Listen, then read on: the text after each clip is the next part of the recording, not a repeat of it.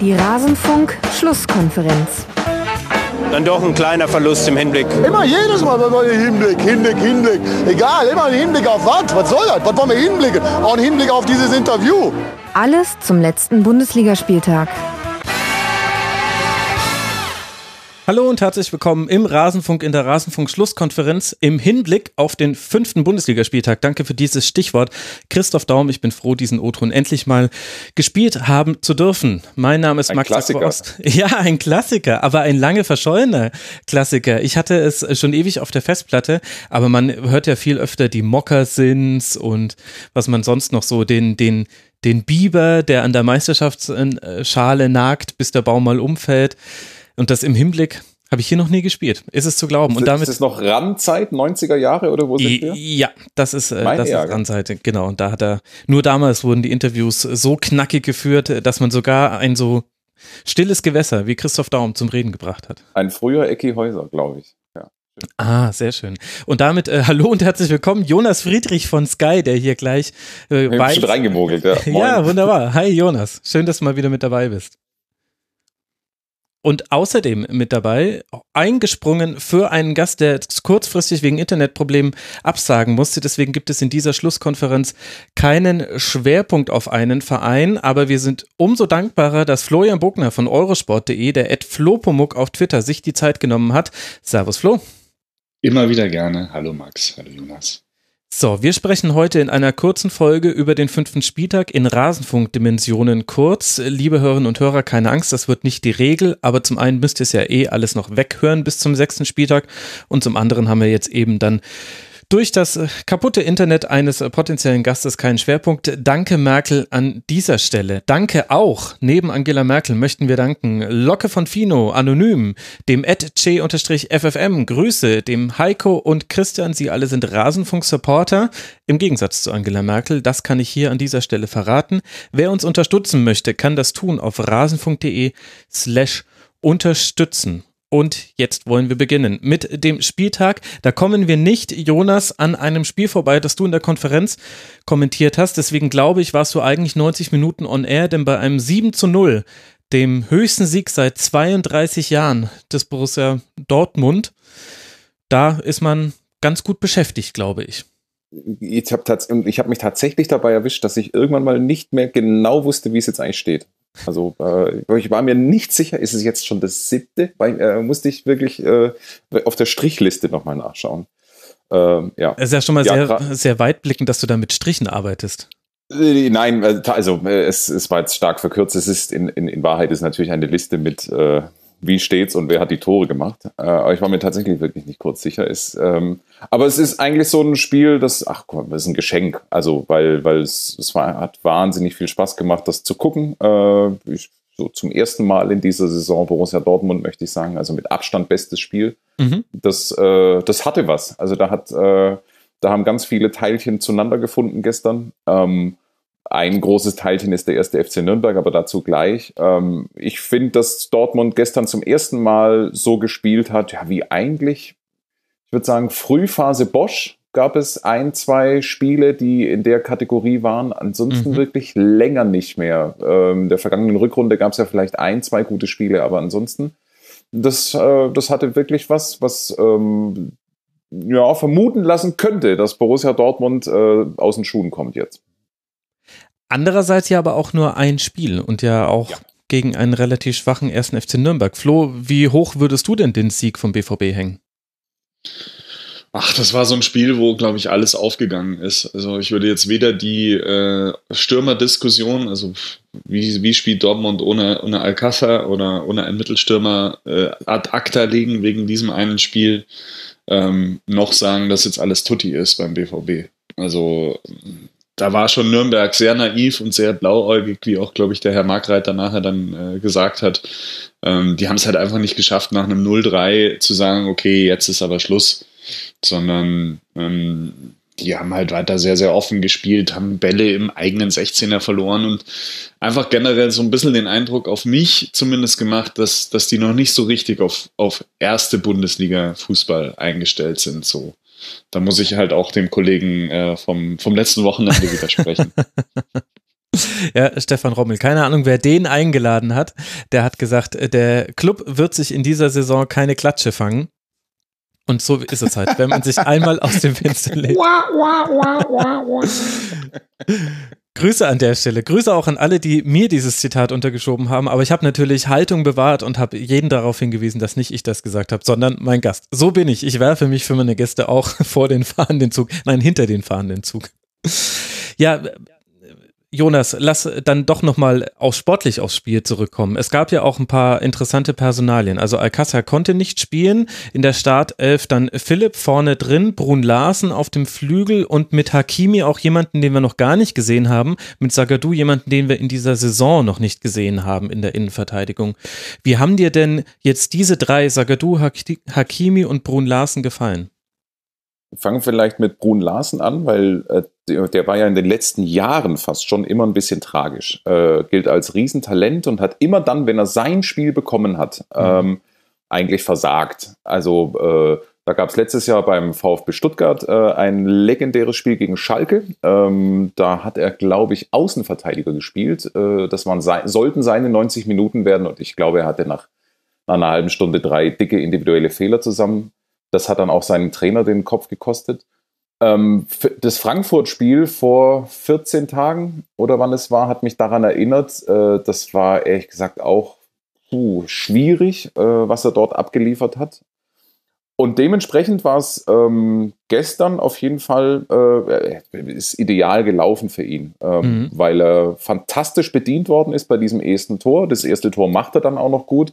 So, und danach hat er direkt Sicherheit gehabt und äh, der hat wunderbar in diesem Ensemble mitgespielt, auch noch äh, bei Toren mitgeholfen in der, in der Entstehung. Das hat sich sehr gut gefügt. Mhm. Hakimi, also ich habe Lucien Favre im Vorfeld so verstanden, dass er sich in keiner Weise sicher ist, äh, ob der schon eine äh, wertvolle Alternative zu Piszczek ist. Ähm, was man mit dem Hintergrund so ein bisschen, warum eigentlich? Denn ich meine, der kommt von Real Madrid und jetzt nicht von Real Madrid Castilla, sondern Mhm. Äh, der hat schon auch erste Mannschaft gespielt, äh, also zweistellige Einsatzzahl, wenn ich es richtig äh, erinnere. Und äh, also der hat eine, der war sofort drin in diesem Spiel, hat gar nichts anbrennen lassen und hat dann natürlich noch dieses eine Tor sogar erzielt. Besser kann es nicht laufen. Was war der dritte, ähm, über den wir sprechen wollten? Zagadou. Besonderes Spiel für den, weil es tatsächlich der war ja seit diesem 4-4 gegen Schalke weg vom Fenster. Ähm, für den ist es ja damals ganz unglücklich gelaufen. Der kam rein beim Stand von 4 zu 3 äh, und irrlichtert dann in seinen letzten sieben Minuten halt zwei, dreimal dumm rum und äh, wurde deswegen so ein bisschen, also unfreiwillig, zu einer kleinen Symbolfigur dieses 4 zu 4 war dann lange weg, hat nur noch gegen Salzburg gespielt in der Europa League, was jetzt auch nicht gerade auch kein Glanzstück war, also nicht nur mhm. von ihm, sondern von allen. Und deswegen war das für ihn auch ein wahnsinnig wichtiger Auftritt und das hat er auch sehr gut gemacht. Ähm, man beachte seinen Pass zur Entstehung des 2 zu 0 ist das, glaube ich, äh, wo sie sich hinten ganz, ganz lang den Ball hin und her spielen mhm. in der Innenverteidigung und dann äh, bringt er so einen richtig schön knackigen 15, 20 Meter Pass auf Reus äh, hin. Also das war, das hatte was gestern. Auch für ihn. Definitiv. Bei Hakimi hatte ich so ein bisschen den Eindruck, Flo, dass es ein Breakout-Spiel war im Offensiven, aber dass man über die defensive Leistungsfähigkeit so gar nichts sagen kann. Also man kann sagen, er ist wahnsinnig schnell, er war mit 34,57 kmh, das habe ich natürlich selbst gemessen, der schnellste Spieler auf dem Platz und er hatte offensiv eben ein paar gute Aktionen, hat der Jonas auch schon angesprochen. Aber wie gut er defensiv ist, fällt mir schwer zu sagen, denn wenn beim Club mal was ging, dann meistens über die rechte Seite, über Misidian und so arg viel ging auch wirklich nicht. Ja, das ist aber das, was Hakimi auch schon bei Real begleitet hat. Also er war immer sehr, eh, einer, eher ein offensiver Außenverteidiger als ein defensiver Außenverteidiger. Und ähm, das ist tatsächlich die Frage, die, die sich dieses Jahr dann beim BVB stellt und die er dann entsprechend irgendwie beantworten muss. Aber da muss halt dann auch ein anderer Gegner her als, als Nürnberg. Mhm. Ja, aber ich finde das, find das schon ganz gut. Also ich fand das jetzt auch nicht so überraschend, dass er so ein Spiel macht, weil er, wie gesagt, bei Real Madrid auch schon zur, nicht zur Heavy Rotation gehört hat, aber immerhin zur Rotation. Und also das ist, weiß Gott, kein schlechter. Ähm, und er ist mit Autorität aufgetreten, hat es hat sehr klar gespielt, fand ich gestern und äh, auf jeden Fall ein Gewinn für Dortmund in der Saison. Und was ist jetzt da beim ersten FC Nürnberg schiefgelaufen? Kannst du das an Dingen festmachen oder ist es halt so der Klassiker, dass man gerade als Aufsteiger, vor allem mit so wenig Erstliga erfahrenen Spielern, halt auch einfach mal unter die Räder kommen kann auswärts? Ich, ich denke halt, es war viel individuelle Klasse, weil die wirklich in den einzelnen Duellen dann jeweils immer eine Spur schlechter waren als die Gegenspieler. Mhm. Irgendwie. Und sie haben es dann nicht geschafft, das irgendwie im Kollektiv zu verteidigen oder im Kollektiv gut aufzufangen. Und deswegen halt so eine gewisse Naivität dann auch, die, die man bestimmt auch dem Trainer unterstellen kann. Ähm, mangelnde Erfahrung vielleicht auch in der Bundesliga. Ähm, das ist mir so ein bisschen aufgefallen, weil, weil vom System her, meine, die haben ja, glaube ich, mit, mit einer Fünferkette gespielt. Ja. ja. Ja, normalerweise kannst du das so eng machen mit den 5-3-2, ähm, dass die Dortmunder da gar nicht so viel und solche nicht in die Räume zumindest kommen, die sie dann teilweise hatten. Und das war einfach zu schlecht. Also, das kann ich sonst gar nicht anders erklären, als, als dass es wirklich individuell dann, dann nicht, nicht, nicht gut genug war. Es sind halt so einzelne Momente, die gleich von Beginn an äh, irgendwie verraten haben, okay, das könnte, das könnte übel ausgehen. Also Bauer verliert ich meine, nach, nach zehn Minuten im ja. eigenen 16er den Ball. Mhm. Ähm, Beim Stand von 0 zu 1 schon. Was, was sogar noch ein Wunder war, dass Dortmund das äh, nicht sofort bestraft. Und aus der Kategorie an Ballverlusten gab es im gesamten Spiel also locker 5, 6. Ähm, die einzeln, also ich kriege jetzt nicht mehr einzeln zusammen, aber das war, also das war ein, ein individuelles, keine Ahnung, Versagen vor der Kulisse, vor, vor der Größe ein ganz zentraler Punkt für mich auch nochmal die Pause. Also äh, sie gehen mit 0 zu 2 in die Pause und äh, haben es dann nochmal versucht, äh, sind dann aus der, aus der Pause gekommen und haben versucht, 30 Meter weiter vorne anzugreifen. Mhm. Und laufen dann gleich bei der erstbesten Ecke in einen Konter, den sie dann selber noch mit einem individuellen Bock garnieren. Und dieses 0 zu 3 hat dann sowas von die Luft rausgelassen. Äh, danach waren sie völlig willenlos. Ähm, und das ist halt der Punkt, also sagen wir mal so, das, bis zum 2 zu 0 ist das ja eigentlich in Ordnung, äh, wenn sie es dann irgendwie so, also wenn sie in diesem, ich, ich unterstelle, dass sie vielleicht in der Hälfte, in der, in der Pause nochmal einen gedanklichen Fehler gemacht haben. Also äh, dann vielleicht nicht zu sagen, okay, komm, wir verteidigen jetzt das 2 zu 0 und spielen nochmal eine neue Hälfte, äh, so, sondern mhm. mit dem Ansatz daran zu gehen, das vielleicht doch nochmal irgendwie tatsächlich auch drehen zu können. Ähm, möglicherweise war, war, waren in der, in der Pause einfach die, die falschen Schlüsse, die sie da gezogen haben und dann ging es fürchterlich schief.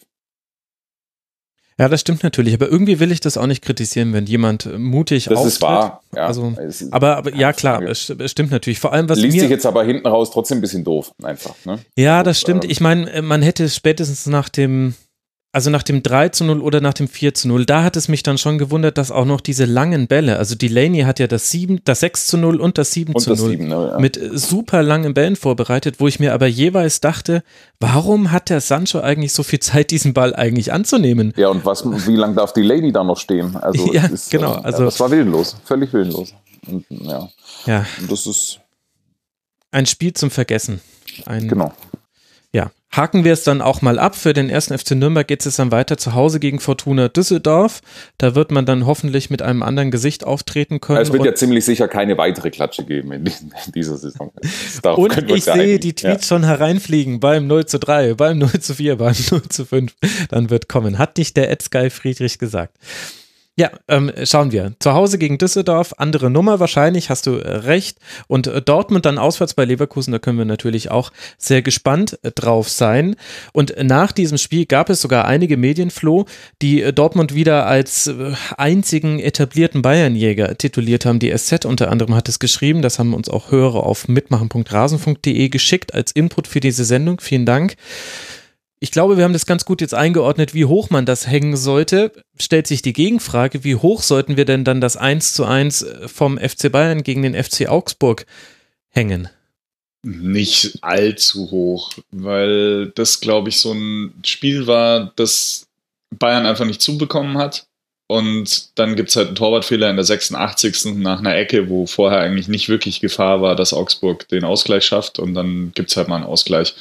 Ich glaube, was, was hängen bleibt, ist, dass Kovac versucht hat, so ein bisschen es zu erzwingen und mit der Rotation es vielleicht ein bisschen übertrieben hat und damit halt auch seinen Spielern so ein bisschen, ja, ich will nicht sagen Alibi gegeben hat, aber das, das lief alles zu, zu geschmeidig irgendwie. So, jetzt, jetzt lass mal mal Goretzka Linksverteidiger spielen, weil das passt schon. Das ist ja nur Augsburg.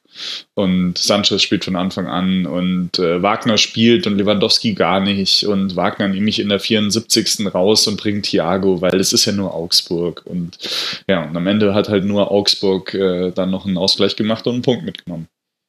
Ja gut, vielleicht hat aber auch gerade bei der Auswechslung damit das Signal aussenden wollen, jetzt äh, bringen wir das 1 zu 0 nach Hause. Also Thiago hat ja wieder in so einer ja. Sechserrolle gespielt. Ja, aber es, es gab irgendwie, fand ich, keine Veranlassung dazu. Also Bayern zu Hause nach, nach 74 Minuten zu sagen, hoppla, steht nur 1-0, jetzt, jetzt, jetzt nehme ich quasi so das offensive Moment ein bisschen raus und versuche nur noch ein bisschen besser zu stehen gegen den FCA. Weiß ich nicht. Also mich hat es schon verwundert und ähm, man kann es natürlich machen, klar.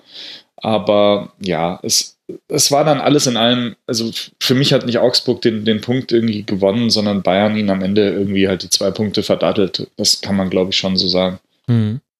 Würde ich fast ein bisschen anders sehen, ehrlich gesagt, weil, ähm, also was man dem FC Augsburg auf jeden Fall lassen muss, ist, dass ich kann mich nicht erinnern, dass in der Saison eine Mannschaft schon mal so mutig gegen die Bayern aufgetreten wäre. Ähm, schon gar nicht in der Allianz Arena. Das war über 90 Minuten, Mann gegen Mann, ja, und zwar auf, dem gesamten, auf der gesamten Hälfte. Du hast natürlich recht, im Grunde haben sie sich selber nur zwei, drei Chancen rausgespielt, die sie mehr oder weniger kläglich vergeben haben. Also Kajubi hat in der ersten Hälfte mal so zwei, drei Szenen gehabt, wo es eigentlich hätte passieren können. Äh, also es gab sozusagen Konter mhm. nur über den, im Ansatz. Und du hast natürlich auch recht, äh, es ist natürlich ein 1-1, das äh, der FC Bayern hergegeben hat.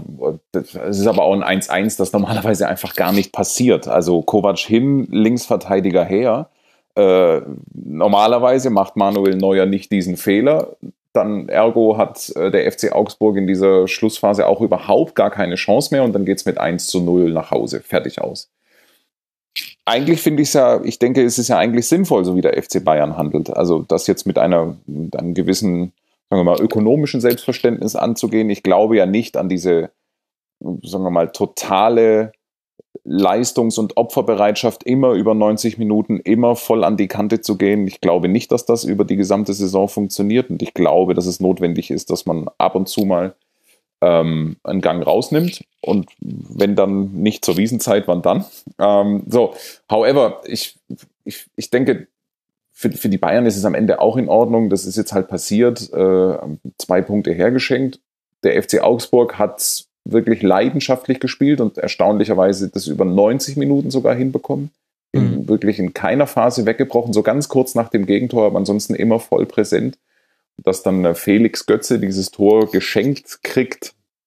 Also ich glaube, das können die Augsburger sozusagen als, als, als kleine Belohnung für, die, für das 90-minütige Opfer irgendwie so verbuchen. Und für die Augsburger ist es aber schon eine große Nummer. Also die haben es mittlerweile müssten die eine ganz ordentliche FC Bayern-Bilanz ja, zusammen haben. Ja, definitiv, definitiv. Und ausnahmsweise Bayern ist Bayern noch nicht mal Meister. Ja. aber wieder B11. Aber wieder B11. Irgendwas ist immer. Ja. Irgendwas ist Nee, immer. also ich, ich will Augsburg ja auch nicht zu schmal herkommen lassen. Du musst dich natürlich auch erstmal in die Situation bringen, in der 86. Minute noch durch einen, ja, okay, äh, Torwartfehler überhaupt einen Punkt holen zu können. Ja. Und da war schon sehr viel Einsatz dahinter. Da war auch sehr viel Lute mit, mit acht Torhüterparaden, glaube ich. Äh, den mhm. einen Ball, den er kurz vor der Halbzeit von Renato Sanchez, glaube ich, hält, den, den halten nicht viele. Ich glaube, Napri meinst du den? Oder Schuss, Napri, ja, genau, stimmt, ja, genau. Also so ein Flachschuss, den er dann links unten noch um, um den Pfosten mhm. rumtaucht. Ähm, und ja, die waren, die waren giftig. Die haben sich auf jeden Fall nicht einfach nur auf den Rücken gelegt, wie das ja andere Mannschaften gerne mal machen, wenn sie nach München kommen. Ja, das fand ich auch sehr interessant, dass das Augsburg äh, vor allem auch so lange durchgezogen hat. Klar, da gab es dann auch die Chancen. Also Renato Sanchez, ich denke, über den sollte man gleich noch ein Wort verlieren, mit äh, zwei tollen Dribblings äh, durch den, äh, durchs komplette Mittelfeld und dann jeweils der Abschluss. Das war halt auch deswegen möglich, weil halt Augsburg schon so früh draufgepresst hat. Das heißt, wenn du deinen direkten Gegenspieler überdribbelst, dann hast du erstmal ein paar Meter und hast einen Geschwindigkeitsvorteil. Aber ich fand es schon auch interessant, dass das Augsburg über die komplette Spielzeit so mutig angegangen ist und äh, dass man sich da auch nicht davon hat aus dem Konzept bringen lassen, dass Bayern ja Chancen hatte. Bei null Torchancen hättest du den FC Bayern ganz, ganz selten und das hätte dann auch mal ein 2 zu 0 noch geben können. Aber das war ihnen eigentlich gleich. Sie haben es weiter mehr oder weniger ähnlich durchgezogen, auch viel investiert, 121 Kilometer gelaufen. Und dann holst du dir eben dann egal wie, aber irgendwie holst du dir einen Punkt. Aber jetzt habe ich äh, ihn schon angesprochen, Jonas. Renato Sanchez wurde nach dem Spiel sehr gelobt. Wie würdest du das denn einschätzen? Also definitiv hat er ja tolle Zahlen, Passquote von 95 Prozent, die meisten Torschüsse abgegeben, hatte auch ein paar Chancen. Wie hat er dir darüber hinaus gefallen? Ich bin großer Renato Sanchez-Fan. Also äh, ich finde, der hat so was total Wildes, Unverbrauchtes, was ganz, einen ganz eigenen Stil. Äh, Gibt es wenig vergleichbare Spiele. Äh, ich habe immer noch diese Europameisterschaft von ihm im Hinterkopf. Und dann diese, sagen wir mal, wie, ich muss mal, wie, wie war denn seine Anfangszeit? Also er hat einfach überhaupt nicht in dieses Passspiel des FC Bayern gepasst. Und mhm. tatsächlich hat er äh, ja immer so Entscheidungsfindungsprobleme immer wieder genau die falsche Option gezogen. Aber was irgendwie auch beim FC Bayern immer klar war, was wirklich unwiderstehlich ist, man kann sich kaum satt sehen daran, ist, wenn er den Ball schleppt, so an, ab der Mittellinie diese 30, 40 Meter, die er dann in höchstem Tempo geht, diesen Büffelart, ne, so wild, wildsauartig durchs Unterholz, das ist schon echt großartig. Mhm. So, und das hat er, das hat er nicht verloren, das hat er, das hat er logischerweise immer noch. Ähm, und sagen wir mal, Natürlich war dieses Spiel in Lissabon, das könnte seine kleine Sternstunde gewesen sein. Also äh, da kam ja alles zusammen äh, mit dem goldenen Moment, den ihm das Publikum geschenkt hat. Mhm. Ähm, und ja, ich weiß nicht, ob ich es mir einbilde, aber natürlich ist es jetzt äh, höchstwahrscheinlich jetzt gleich mit, einem ganz, mit einer ganz anderen Grundlaune ausgestattet, mit ganz anderem Selbstbewusstsein jetzt Renato Sanchez, wobei man auch immer noch mal klar sagen muss, das ist alles schön und gut. Der Abschluss ist echt nicht gut bei ihm. Ja. Der fehlt noch. Also äh, da kommt, es ist ganz komisch, der kommt irgendwie so gefühlt mit 40 km/h angerauscht und das Schüsschen, das danach kommt, hat aber nur auch noch 38. Also es ist irgendwie, ja, das ist so manchmal Vielleicht mein wollte Eindruck. er weiter dribbeln. Das, das, genau, ja. Aber ich meine, der ist immer noch äh, sau jung. Was ist der? 20 ist der noch, gell? Ja. Oder, oder, ja. Ähm, überragendes Potenzial nach wie vor und äh, wenn das, wenn sich denn so, ich meine, sein Swansea-Jahr war, glaube ich, nicht, war, war kein großes. Ne? Ich habe jetzt die Zahlen nicht im Kopf, aber er ist mit verletzt. denen sang- und klanglos untergegangen, glaube ich. Ähm, viel verletzt. Viel verletzt. So, und jetzt ist natürlich eigentlich, ja, jetzt kommt ihm die, die, die verletzten Situation beim FC Bayern natürlich ein Stück weit entgegen und die Tatsache, dass Rudi abgegeben wurde. Und es Und scheint sich zu fügen. Ja. Und Vidal. Also Und Vidal natürlich, klar. ich denke, dass Sanchez schon so ein bisschen so die, die Rolle von Vidal einnehmen kann. Der war ja jetzt auch nicht der, der taktisch oder spieltaktisch bewandertste. Also, dass er immer an dem Fleck stand, wo er eigentlich hätte stehen sollen in der Situation. Ähm, ich glaube aber, dass Sanchez jemand ist, den man wirklich gezielt in Spielen, in Spielsituationen einsetzen muss und jetzt nicht die, die Antwort auf alle Fragen beim FC Bayern sein kann. Mhm. Eben weil er in Spielen, die sich irgendwie um den 16er herum des Gegners äh, äh, irgendwie gestalten werden, nicht so eine große Hilfe sein kann. Aufgrund eben dieser angesprochenen ja, Entscheidungsschwächen oder dann halt auch nicht die, die Fähigkeit, eben ruhig zu bleiben, den, den nächsten Mann anzuspielen, sondern er verrennt sich dann auch gerne mal in Situationen. Aber mit der Dynamik, die er hat, gerade Champions League-Spiele auswärts, wo vielleicht der Gegner das Spiel auch ein bisschen mitgestalten muss und machen muss, ähm, da kann der durchaus echt eine Waffe sein. Ja, denke ich schon. Absolut. Und ich habe unterschlagen, er ist doch schon 21. Mitte August ist er 21 geworden. Also nicht mehr 20. Da hatte ich meinen Zähler. Update. Das ist ja, habe ich meinen Zähler im Kopf noch nicht umgestellt gehabt. Aber so ist das. Für die Bayern geht's jetzt dann weiter in Berlin. Können wir mal gucken, mit welcher Elf man dann da ins Spiel gehen wird und der FC Augsburg empfängt zu Hause den SC Freiburg. Und beim Stichwort Berlin sind wir dann auch schon beim Spiel der Verfolger an diesem fünften Spieltag äh, gewesen. Werder Bremen schlägt Hertha BSC mit 3 zu 1, startet wieder stark und legt diesmal aber nach. 1 zu 0 in der 11 Minute, 2 zu 0 mit dem Halbzeitpfiff. Hertha hat auch seine Chancen, verpasst aber den Anschluss bis zur 53. Minute, in der Del Rosso aus Spitzenwinkel trifft und ein Strafstoß für Werder, der fünfte in Folge für gegen Hertha BSC, entscheidet dann das Spiel. Jonas, wie sehr hat denn jemand wie Grujic, der Hertha, da gefehlt gegen diese Wucht von Werder? Hat total gefehlt. Ähm, und Wucht trifft. Ähm, also das war wirklich, ich meine, die Hertha ist gut reingekommen in das Spiel und aber, aber nach vielleicht genau fünf Minuten und, und danach hat, das war so ein, das war so ein grün-weißer Heimatabend. Also ich habe, äh, so, so wie ich das mitverfolgt habe, ich habe äh, ehrlich gesagt nebenbei gekocht äh, und das mehr so gehört als gesehen bei, bei diesem Spiel. Aber es war, also es war, es, es war wirklich eine, äh, es war donnernd, äh, wie, wie, wie das Weserstadion sich da präsentiert hat. Ähm, lassen wir die ersten 20 Minuten mal ganz kurz raus. Ähm, aber es ist, es ist, ähm, es war wirklich ein fantastischer Auftritt ähm, auf, auf, auf ganz vielen Positionen. Klaassen ist mir immer wieder aufgefallen. Ja. Meine Güte, war der gut. Äh, Velkovic ähm, auch sensationell, ganz, ganz, ganz, ganz stark. Und ich meine, die haben, die haben wirklich die, die Hertha weggespielt zum Teil. Ähm, anders als in den ersten Auf Werder-Auftritten, die ich jetzt so im Gedächtnis habe, auch ohne längere Glücksphase, ähm, sondern es war, äh, es, es, war wirklich ein sehr selbstbestimmter Auftritt, wo es lediglich in der zweiten Hälfte zumindest mal ganz kurz wackelig war alles in allem würde ich sagen, also da war alles drin, was zu so einem ganz gelungenen Werder-Heimspiel ähm, nötig ist. Da hat sehr, sehr viel gepasst. Mhm. Aber klar, du hast, du hast schon recht, Berlin äh, natürlich in dem Punkt geschwächt. Insgesamt war aber natürlich trotzdem eine, eine eigentlich total widerstandsfähige Elfter auf dem, auf dem Platz. Ja? Also äh, die einfach nicht, nicht hundertprozentig bei der Sache war oder einfach auch dieses Energielevel nicht mitgehen konnte. Ja, den Eindruck hatte ich auch so ein bisschen, äh, Flo. Und da hat sich Hertha natürlich auch mit individuellen äh, Fehlern die wurden sehr schnell bestraft, also nicht nur beim 0 zu 1, wo eigentlich Jahrstein den Ball schon hat, aber Lustenberger ihn dann aus seinen Händen schießt und noch sieht, oh nein, Jahrstein hat ihn und deswegen kommt da nur ein Schüsschen bei raus und genau deshalb landet er dann bei Harnik. Also das war ja fast Slapstick und das ist natürlich, wenn dein Gegner eben auch noch mit so viel Tempo kommt und so eine gute erste Halbzeit spielt, dann tut es natürlich doppelt weh, dann so ein Tor zu kassieren. Ja, auf jeden Fall. Also was, was mir bei der Hertha aufgefallen ist, ist, dass halt auch so ein bisschen Dardai mit der Aufstellung ein bisschen das Glück abhanden gekommen ist. Also sein Sohn, der das erste Mal jetzt, glaube ich, in der Bundesliga von Beginn mhm. an gespielt hat, hat mir nicht gut gefallen. Ähm, die Besetzung im Mittelfeld eben mit, mit Lustenberger und Meier, das hat nicht gut funktioniert. Lassaro als Rechtsverteidiger fand ich jetzt auch nicht so prickelnd. Ähm, Duda war kaum zu sehen, fand ich. Ähm, ja, also Einzig Dilrosun, mhm. den fand ich ganz, ganz gut. Der hat ja dann auch das Tor gemacht. Ähm, ich finde auch, dass sie es dieses Jahr besser schaffen, irgendwie Ibisevic am, am Spiel teilnehmen zu lassen. Absolut. Ähm, das ist mir auch noch ganz positiv aufgefallen.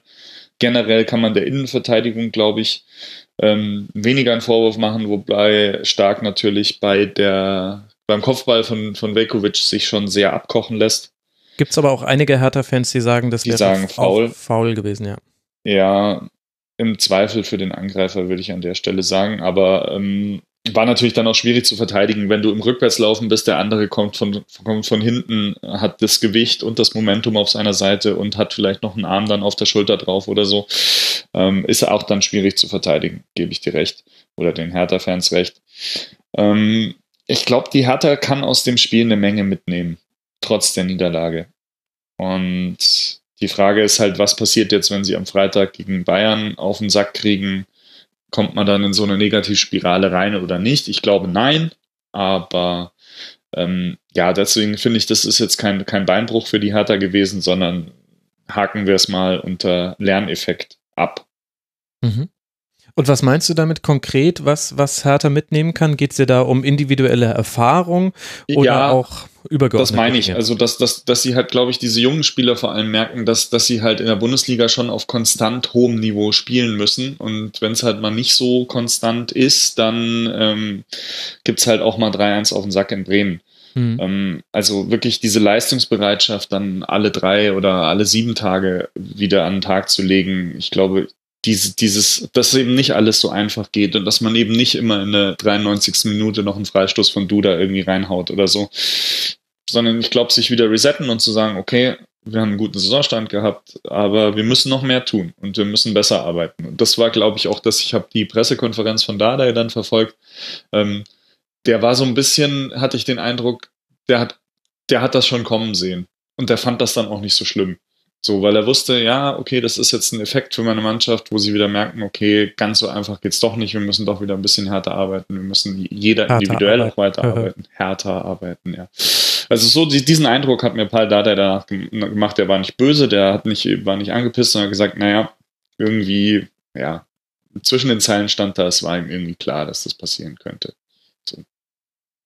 Ja, ich glaube, dass auch noch äh, zu dem Slapstick beim 0 zu 1 kam, glaube ich, auch noch die Jahrstein-Verletzung. Also das wurde in den Medienberichten, die ich so gesehen habe, gar nicht so thematisiert. Aber zum einen hat der Hertha dadurch eine Wechseloption weniger und vielleicht hätte man ja noch mit Jaschemski einen schnellen auf den Außen gebracht oder sich noch was anderes überlegt. Und dann fand ich, dass die Aktion vor dem Strafstoß zum 3 zu 1, da gibt es einen langen Ball und Jahrstein kommt kurz raus und meinem Gefühl nach hätte er den bekommen und dann geht er aber wieder zurück ins Tor. Deswegen kommt es dann zu dieser Hereingabe, die klärt er dann so ein bisschen unglücklich und dann kommt es im Zuge dessen zum Strafstoß. Aber äh, das war auch so, da will ich jetzt nicht sagen, Riesenbock von Thomas Kraft. Das, das war eher so dieses, du wirst ins Spiel reingeworfen und dir fehlt die Spielpraxis und dann bist du dir bei einem langen Ball eben vielleicht gerade mal eine Zehntelsekunde unsicher, erreiche ich den oder erreiche ich den nicht. Aber das fand ich, hat da schon auch noch mit reingespielt, denn wenn das bei 2 zu 1 länger geblieben wäre als eben nur diese paar Minuten, dann hätte da noch was gehen können für Hertha, denn man kam schon zurück, was ja auch was Positives ist, was man mitnehmen kann aus diesem Spiel. Jonas, du hast gesagt, es gab alles, was so ein Werder Heimatabend haben muss. Meintest du damit auch die Werder-Raute? Das fand ich ja faszinierend. Auf einmal gab es da wieder eine Raute und damit kam auch Hertha in der ersten Halbzeit überhaupt nicht zurecht, dass da vor allem Osako sich so im Zentrum immer wieder hat fallen lassen und dann gab es da immer recht, also äh, gefühlt hatte Hertha in dem Bereich einen Spieler weniger auf dem Feld. Es ist schön, dass es in dieser schnell drehenden Welt ein paar Dinge gibt, auf die man sich ab und zu zumindest verlassen kann. Es passt irgendwie zu dieser. Ja, ich habe auch gehört, hat- Kofeld will sich jetzt so einen Thomas Schafbart stehen lassen. Ja, und diesen grauen Pulli anziehen und äh, nie wieder, nie wieder und, und uns dann rätseln lassen, ob er Ja, wirklich Zähne hat. Schön. Ja. Ja gut, ich, ich meine, das ist, äh, äh, das ist, was ist denn das? Äh, das die legendäre 2004er Formation, äh, die ist, Ja. ist ja mit der Raute die, Meister, die, die Meisterschaft rausgespielt worden. Und dann sind sie dem, der Grundordnung, glaube ich, über Jahre treu geblieben. Mhm. Und also ich bin mir jetzt bei Kofeld ehrlich gesagt nicht sicher, aber in den letzten zwei, drei Jahren gab es die immer mal wieder. Es ist nicht so, dass sie komplett außer Mode geraten ist. Insgesamt muss man sagen, man sieht man sie nur noch sehr, sehr selten, ähm, die Raute, weil sie eigentlich ja auch totale Schwächen hat. Also wenn man einigermaßen vernünftig verlagert im, im, im Aufbauspiel, kann man die wirklich leicht knacken. Im Normalfall ist auf den Seiten echt viel Platz. Ja. Hat die Hertha, was ich gesehen habe, äh, also gerade in der ersten Hälfte überhaupt nicht geschafft. Nee. Ähm, in der zweiten haben sie es probiert, aber war auch nicht immer erfolgreich. Aber da hat man deutlich gesehen, dass in der Halbzeit bei Hertha äh, was passiert ist in taktischer Hinsicht. Also da Ja, haben die, ja. ich glaube, in der Halbzeit hat äh, das Funktionsteam oder Pardada selbst hat äh, Hertha nochmal erklärt, warum sie so große Probleme haben, nämlich taktischer Art. Also die kamen für mich äh, so ein bisschen gereifter aus der Halbzeit zurück, so dass sie gesagt haben, okay, gut, das überrascht uns jetzt nicht mehr. Und in der ersten Halbzeit hatte ich den Eindruck, dass Lustenberger und Meier sich manchmal umgedreht haben, sich gedacht haben, warum sind hier eigentlich die ganze Zeit drei Werder-Spieler um uns zwei herum? Was ist denn hier eigentlich los? ist halt ideal auch für, also mit der Formation schafft man halt auch die ideale Position für Osako, ähm, der auf allen anderen Positionen nicht so seine Stärken hat. Das ist genau sein Ding. Mhm. Das ist ein weiterer Und Shahin Vorteil. auch, oder? Ja, Wobei Shahin ja auch als zweite Sechs funktionieren würde. Ne? Also, ähm, also klar, es ist, ein, es ist ein Sechser, aber er würde auch mit einer Doppelsechs funktionieren. Ich, ich glaube, dass er mittlerweile in, in seinem Alter, äh, so alt ist er noch gar nicht, aber ich finde, der hat halt Defizite als zwei Sechs, als zweiter Sechser, finde ich. Also ich, das passt so schon ganz gut. Gerade wenn du dann noch so einen wie Eggestein hast, der dann noch viel, viel wegläuft, so um dich herum. Ja, das stimmt natürlich. Andererseits glaube ich, also wenn, wenn wir mal kurz das, äh, uns die Eigenschaftenkarte von Nuri anschauen, dann sehen wir ja sehr, sehr feines Füßchen im Spielaufbau, hat man auch in dem Spiel gesehen. Und auf der anderen Seite vielleicht nicht immer die Körperlichkeit im Zweikampf gegen den Ball und das könnte jetzt nur ein temporäres Problem sein, aber in dem Spiel hatte ich auch den Eindruck, der war dann auch relativ leer gepumpt, als er ausgewechselt wurde. Dann eh rund um die 70. Minute war das, glaube ich, dann für Bargfrede. Nee, 61. sogar schon. Und da könnte aber ja ein zweiter Sechser tatsächlich ein bisschen Probleme lösen, so wie er das früher mal für Julian Weigel beim BVB gemacht hat. Ja, ich, ich weiß nicht. Also klar, das hat er jahrelang gespielt, auch bei, bei Klopp immer im, im, im System und so. Aber ich glaube, dass, dass die Entscheidung zur Raute vor allem eine Entscheidung für Shahin war gestern oder mhm. vorgestern. Ähm, und also was mich überrascht hat an Shahin, jetzt mal Raute oder Doppelsechs hin oder her, wie, wie gut der wirklich schon ins Spiel eingebunden war. Also du hast gesagt, 61. Minute ausgewechselt, aber er hatte, glaube ich, 77 Ballkontakte. Mhm. Ähm, hat, hat finde ich, eine totale Ruhe ausgestrahlt ähm, hat auch immer so die Bereitschaft allen signalisiert, ich will den Ball haben und wenn du mir den Ball gibst, ist es kein Problem, weil der geht dann nicht verloren, ähm, sondern ich weiß damit was anzufangen und ich glaube, das ist eine Qualität, die er dann nochmal mit reinbringt, die ein Eggestein vielleicht noch nicht so hat aufgrund der mangelnden Erfahrung und die ein Bargfrede vielleicht nicht so hat, weil er einfach nicht so gut ist am Ball. Ähm, also will damit sagen, wenn ich Mitspieler von Nuri Shahin wäre, ich würde dem immer gerne den Ball hinspielen. So. Und ähm, auch in einem, in, einem, in, einem, in einem Drittel auf dem Feld oder noch in der eigenen Hälfte, wo, wo es vielleicht mal brenzlig sein kann. Und ich glaube, das gibt Werder, glaube ich, auch nochmal eine ganz andere Qualität so ein bisschen. Ja, stimmt. Die Beobachtung teile ich. Dann sehr gutes Gegenpressing. Klaassen haben wir schon erwähnt. Über Hane könnten wir jetzt auch noch lobhudeln. Es war insgesamt aber einfach eine starke Leistung von Werder und so ging dann der Sieg insgesamt auch in Ordnung. Damit ist Bremen das einzige von drei Teams, das noch keine Niederlage hat. Das einzige von drei Teams. Geht das überhaupt? Also es gibt noch drei Teams, die haben keine Niederlage. Bayern, Dortmund und Werder Bremen.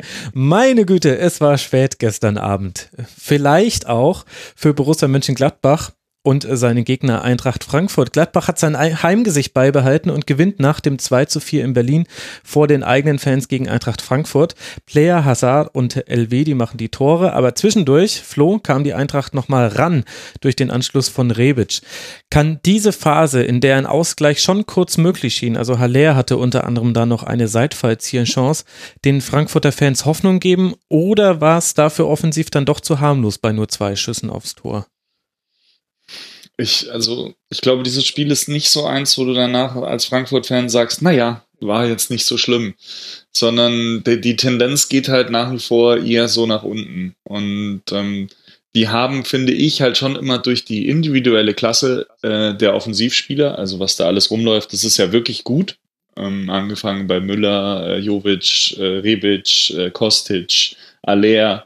Ähm, also du will sagen, du hast kommst immer in Situationen, wo du nochmal ein Tor machen kannst, aus einer individuellen Aktion heraus und wo dann eben auch, obwohl du 2-0 schon bei Gladbach hinten liegst, plötzlich nochmal ein Unentschieden möglich ist. Aber das, der Rest des Spiels hat es irgendwie nicht hergegeben. Also Gladbach hatte eine ganz andere Präsenz, fand ich, einen ganz anderen Hunger, eine ganz andere Gier auch nach vorne und war so für mich halt dann auch der logische Sieger am Ende. Und bei Frankfurt fehlt mir halt schon so ein bisschen das, das Momentum auch aus der Mannschaft heraus, wo ich sage, die fahren nach Gladbach und spielen so ein Spiel, weil sie es gewinnen wollen oder halt auch gewinnen können. Das fehlt mir aktuell irgendwie total. Ja, mir ist auch aufgefallen, also der Spielaufbau von Eintracht Frankfurt war jetzt nicht kein Prunkstück bisher in dieser Saison. Und in dem Spiel war es wieder so. Wenn der Gegner Eintracht Frankfurt dazu zwingt, dass er sich entweder risikoreich flach rausspielt oder den langen Ball auf Haller schlägt, dann schlägt Frankfurt immer den langen Ball und dann kannst du zwar den ersten Ball schwer verteidigen gegen Haller, da ist er einfach unglaublich stark, aber ich habe den Eindruck, die, Gegner haben sich inzwischen wieder besser darauf eingestellt, den zweiten Ball zu verteidigen. Zumindest hat das Gladbach sehr gut gemacht. Äh, Trapp und Abraham haben alleine zusammen 40 lange Bälle geschlagen, die gingen fast alle auf Haller. Also äh, gut, ja, aber dann das hat natürlich aber zum Beispiel gegen Leipzig überragend funktioniert. Ne? Also es, es funktioniert halt auch nicht jeden Tag, aber Leipzig erste Hälfte, äh, wenn ich mich recht erinnere, hat äh, Aller gefühlt ungefähr 80 Prozent dieser Bälle gepflückt und sauber weiterverarbeitet. Ja, das stimmt. Also äh, so und jetzt äh, natürlich waren die Gladbacher darauf eingestellt. Äh, das ist ja klar. Und es funktioniert halt auch nicht jedes Mal. Bei Frankfurt wird es halt dann schwierig, wenn, wenn sie die zwei Außen überhaupt nicht einbinden können, weil das ist ja sozusagen die, das ist ja die Stärke oder das, das Prunkstück dieser Mannschaft. Also Kostic und, und, und Müller. Und ich kann mich jetzt ehrlich gesagt an keinen oder kaum Aktionen von den beiden gestern erinnern. Wenn die beiden sich überhaupt nicht ins Spiel einschalten können, dann hat Frankfurt nicht mehr viel Waffen. Also dann ist es relativ übersichtlich. Ähm, ja. Und dass sie, sagen wir mal, auf der Doppelsechs äh, schon eine kleine Schwachstelle haben, jetzt so im Vergleich zum Bundesliga, zum, zu, zur guten Bundesliga-Klasse. Also, äh, und eigentlich auch e egal in welcher Besetzung. Also, da sind sie einfach nicht so wahnsinnig gut aufgestellt, sagen wir es mal so. Äh, vor allem, wenn sie dann gegen einen Kramer in, in gegen einen aufgezogenen Kramer äh, ran müssen, der äh, quasi wochenlang auf diesen Tag hingefiebert hat. Äh, also aufgezogen dann, wie eine Spieluhr oder aufgezogen, ja, ja, wenn ich meine ja. Zwillinge ärgere? Äh, nee, äh, wie eine, wie eine, äh, wie eine Spieluhr. Schönes okay. Bild, ja. Ähm, und, und er hat schön gespielt gestern. Also mhm. das war äh, sehr energiegeladen von ihm. Ähm, hat, hat wunderbar reingepasst in diese Mannschaft, hat, äh, hat irgendwie so das ausgestrahlt, dass er das unbedingt jetzt allen zeigen möchte, ähm, dass er auf der Bank nichts verloren hat. Und äh, so ähnlich kann man das dann auch, also so hat sich auch angefühlt, würde ich sagen. Ja. Insgesamt aber natürlich, also es ist schwer bei Gladbach jetzt gestern einen rauszunehmen. Player natürlich mit, äh, mit einem fantastischen Tor, aber ansonsten war das einfach äh, in der gesamten Mannschaft ein bemerkenswert gutes Heimspiel und eine super Reaktion auf die letzte Woche. Neuhaus, Azar, die waren auch richtig gut, fand ich. Bayer fand ich auch gut. Mhm. Ginter, finde ich, spielt bisher eine sehr beachtliche äh, Frühsaison, auch mit den DFB-Spielen mit eingerechnet. Also ja, wenn Gladbach auswärts noch ein bisschen mehr reißen könnte, so generell, dann ähm, habe ich die schon für, für mit äh, Champions League Ambitionen auf dem Zettel dieses Jahr. Vor allem, weil Player ihnen halt vorne nochmal eine Stärke gibt. Wenn man mal überlegt, im letzten Jahr vielleicht äh, spielst du so ein Spiel und dann steht es halt lange 0-0, weil, weil irgendwie halt dann doch nichts richtig vorangeht und der zimmert dir halt mal aus dem, aus dem kurzen Eck äh, den Ball unter die Latte. Also das ist schon, schon eine Qualität, wo ich die, die Gladbach abging und äh, die Stelle haben sie jetzt gut, gut besetzt, finde ich. Ja, das stimmt, wobei mir Player fast ein bisschen zu sehr gehypt wird. Ich sehe, also er hat dieses Tor war toll und er hatte auch gute Aktionen, aber er hat auch immer noch Szenen drin, die mich so total an dieses Erstrunden DFB-Pokalspiel äh, erinnern, dass man ja, ich glaube, mit 11 zu 0 gewonnen hat und wo er dann irgendwann auch getroffen hat, aber wo er Chancen vergeben hat in Hülle und Fülle. Er hat manchmal auch noch merkwürdige Ungereimtheiten in seinem Spiel. Vielleicht kriegt er die raus und dann ist das alles überhaupt nicht schlimm. Man darf ja auch mal eine Chance vergeben. Ist durchaus erlaubt. Aber da bin ich gespannt. Da finde ich eben, dass ein Hazard, der ist auf eine ganz andere Art und Weise eingebunden. Logisch ist er auch schon länger da. Jonas Hofmann auch wieder deutlich stärker jetzt in dem Spiel als im Vergleich zu Berlin. Die Standardsituation auch gut. Das würde mich an Frankfurter Stelle richtig ärgern. Also Hazard hatte sechs Torschussvorlagen, vier davon nach Standardsituationen. Das sollte dir bei so kopfballstarken Spielern eigentlich nicht passieren. Ja, aber insgesamt interessant, dass das bei Gladbach, also wenn du die Spieler fragst, dann sagen die immer, ja, es liegt so ein bisschen an der Aggressivität auswärts, die wir nicht haben. Bin gespannt, wann sie die mal hinkriegen. Vielleicht sollten sie mal, weiß nicht, einen USC-Kampf gucken, bevor sie rausgehen oder irgendwas anderes machen. Die Spieluhr ein bisschen überdrehen vielleicht. Dann, dann könnte das vielleicht besser werden. Was mir noch aufgefallen ist zu Eintracht Frankfurt und weil wir vorhin über Nikolai Müller gesprochen haben und äh, Kostic. Also bei Kostic, äh, der ist schon ins Spiel eingebunden, hatte auch in dem Spiel wieder ein paar Abschlussaktionen. Aber Nikolai Müller war für mich im Negativen ein Phänomen, denn er hat auf der Seite gespielt, wo Danny da Costa spielt und das ist, finde ich, der Eintracht Frankfurt-Spieler, der gerade jetzt über den Saisonverlauf hin die konstantesten guten Leistungen bringt. Wenn wir jetzt mal Rebic rausnehmen und Haller so ein bisschen als Sonderfall verbuchen, und äh, Dani da Costa hatte die meisten Ballberührungen, die meisten Ballkontakte für Eintracht Frankfurt, 67. Nikolai Müller hatte in 60 Minuten auf dem Feld nur 16. Und der spielt auf dem Flügel von Dani da Costa. Und im Spiel dachte ich mir auch noch so, sag mal, wollen die sich eigentlich auch irgendwann mal, also will irgendwann da Costa auch mal Müller einbinden? Und dann habe ich danach mir die Statistiken angeguckt und hatte die Antwort, nee, wollte er anscheinend nicht. Aus welchen Gründen auch immer.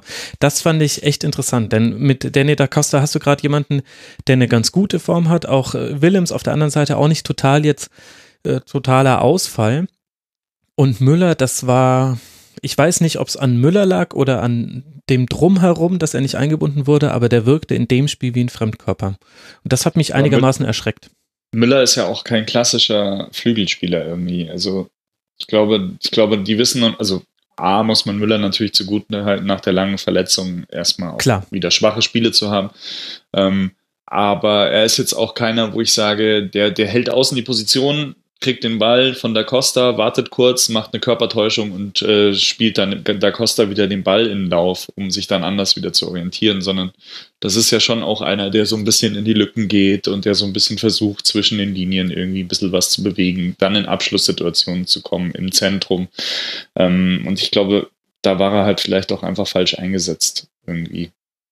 So lässt ja. sich das vielleicht erklären. Er hatte mit Neuhaus auch jemanden, der relativ mannorientiert ihm hinterhergegangen ist. Deswegen gab es immer mal wieder so eins gegen eins Duelle mit Wendt für Da Costa. Das war jetzt vielleicht auch gar nicht so sehr geplant von Gladbach, weiß ich nicht ja, will es jetzt auch nicht überbewerten, aber in dem Spiel ist es mir wirklich extrem aufgefallen und ist natürlich für alle Eintracht Frankfurt-Fans dann schon eine wichtige Frage. Geht jetzt dann weiter zu Hause gegen Hannover 96 und Borussia Mönchengladbach darf jetzt dann mal versuchen, auswärts wieder was zu reißen. Sie müssen nicht allzu weit äh, reisen. Zum VfL Wolfsburg geht es am nächsten Spieltag.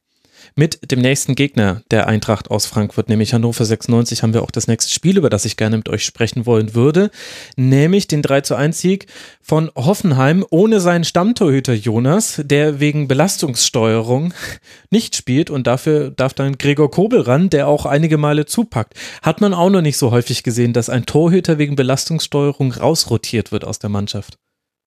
Ist, äh, ja, äh, ich, ich bin auch viel zu weit weg von der Sportwissenschaft, um zu sagen, das stimmt wirklich. Es widerspricht, ehrlich gesagt, so irgendwie einer allgemeinen Lebenserfahrung. Ähm, Ob es jetzt wirklich die Belastungssteuerung ist, denn äh, ich, keine Ahnung, ich, vielleicht äh, rede ich jetzt auch groben Humbug, aber ich, ich, mir, mir ist nicht so ganz klar, wo die Belastung, die körperliche Belastung für ein Torwart ist. Ich verstehe und akzeptiere alle anderen Gründe. Also was weiß ich, ich, ich möchte den, die Nummer zwei mal für fantastische Trainingsleistungen belohnen oder einfach mal so eine Pause, passt schon alles.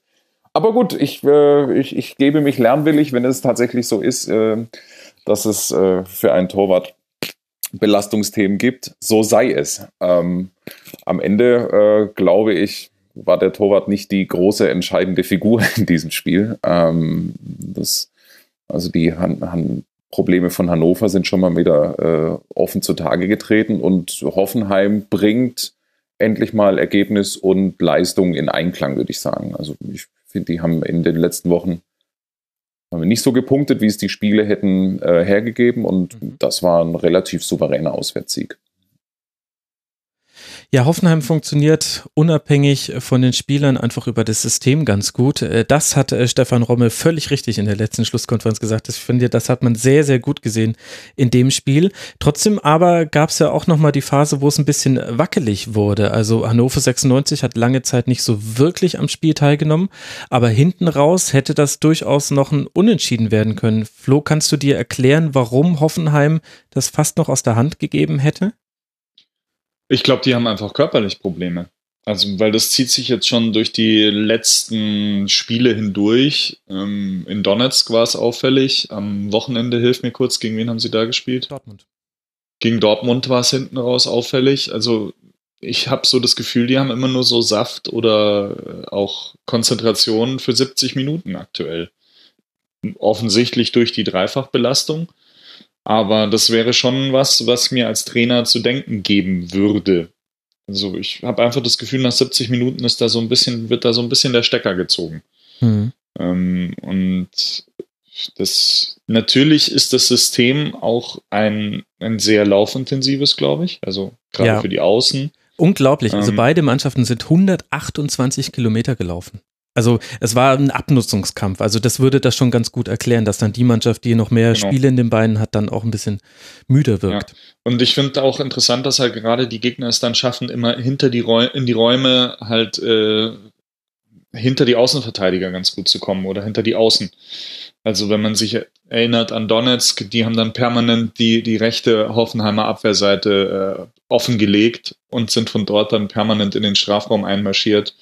Wenn man überlegt, wie das Dortmunder Tor am Wochenende entstanden ist, das ist auch aus dem Rückraum des einen Verteidigers von der Seite entstanden und auch Hoffenheim hat, äh, auch Hannover hatte jetzt dann, glaube ich, seine Chancen dann alle schön über Außen vorbereitet. Ja. Und also das ist halt, dass dieser eine Schritt, der dann fehlt, der fehlt dann vor allem in diesen Räumen, die man eben durch viel Laufarbeit und durch viel Zustellen und durch viel Positionsspiele einfach abdecken muss. Und ähm, ja, ich glaube, das sind so ein bisschen die Hoffenheimer Baustellen noch. Ich weiß aber nicht, wie, wie man die, wie man der Herr wird inmitten lauter englischer Wochen. Na, mit Belastungssteuerung. Ähm, ja, genau, Belastungssteuerung. ja.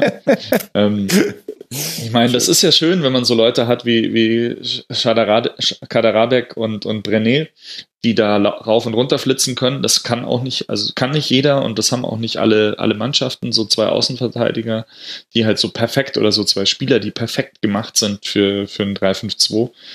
Ähm, ich weiß halt nicht, wie das aussieht, wenn, wenn die dann mal eine Pause bekommen. Mhm.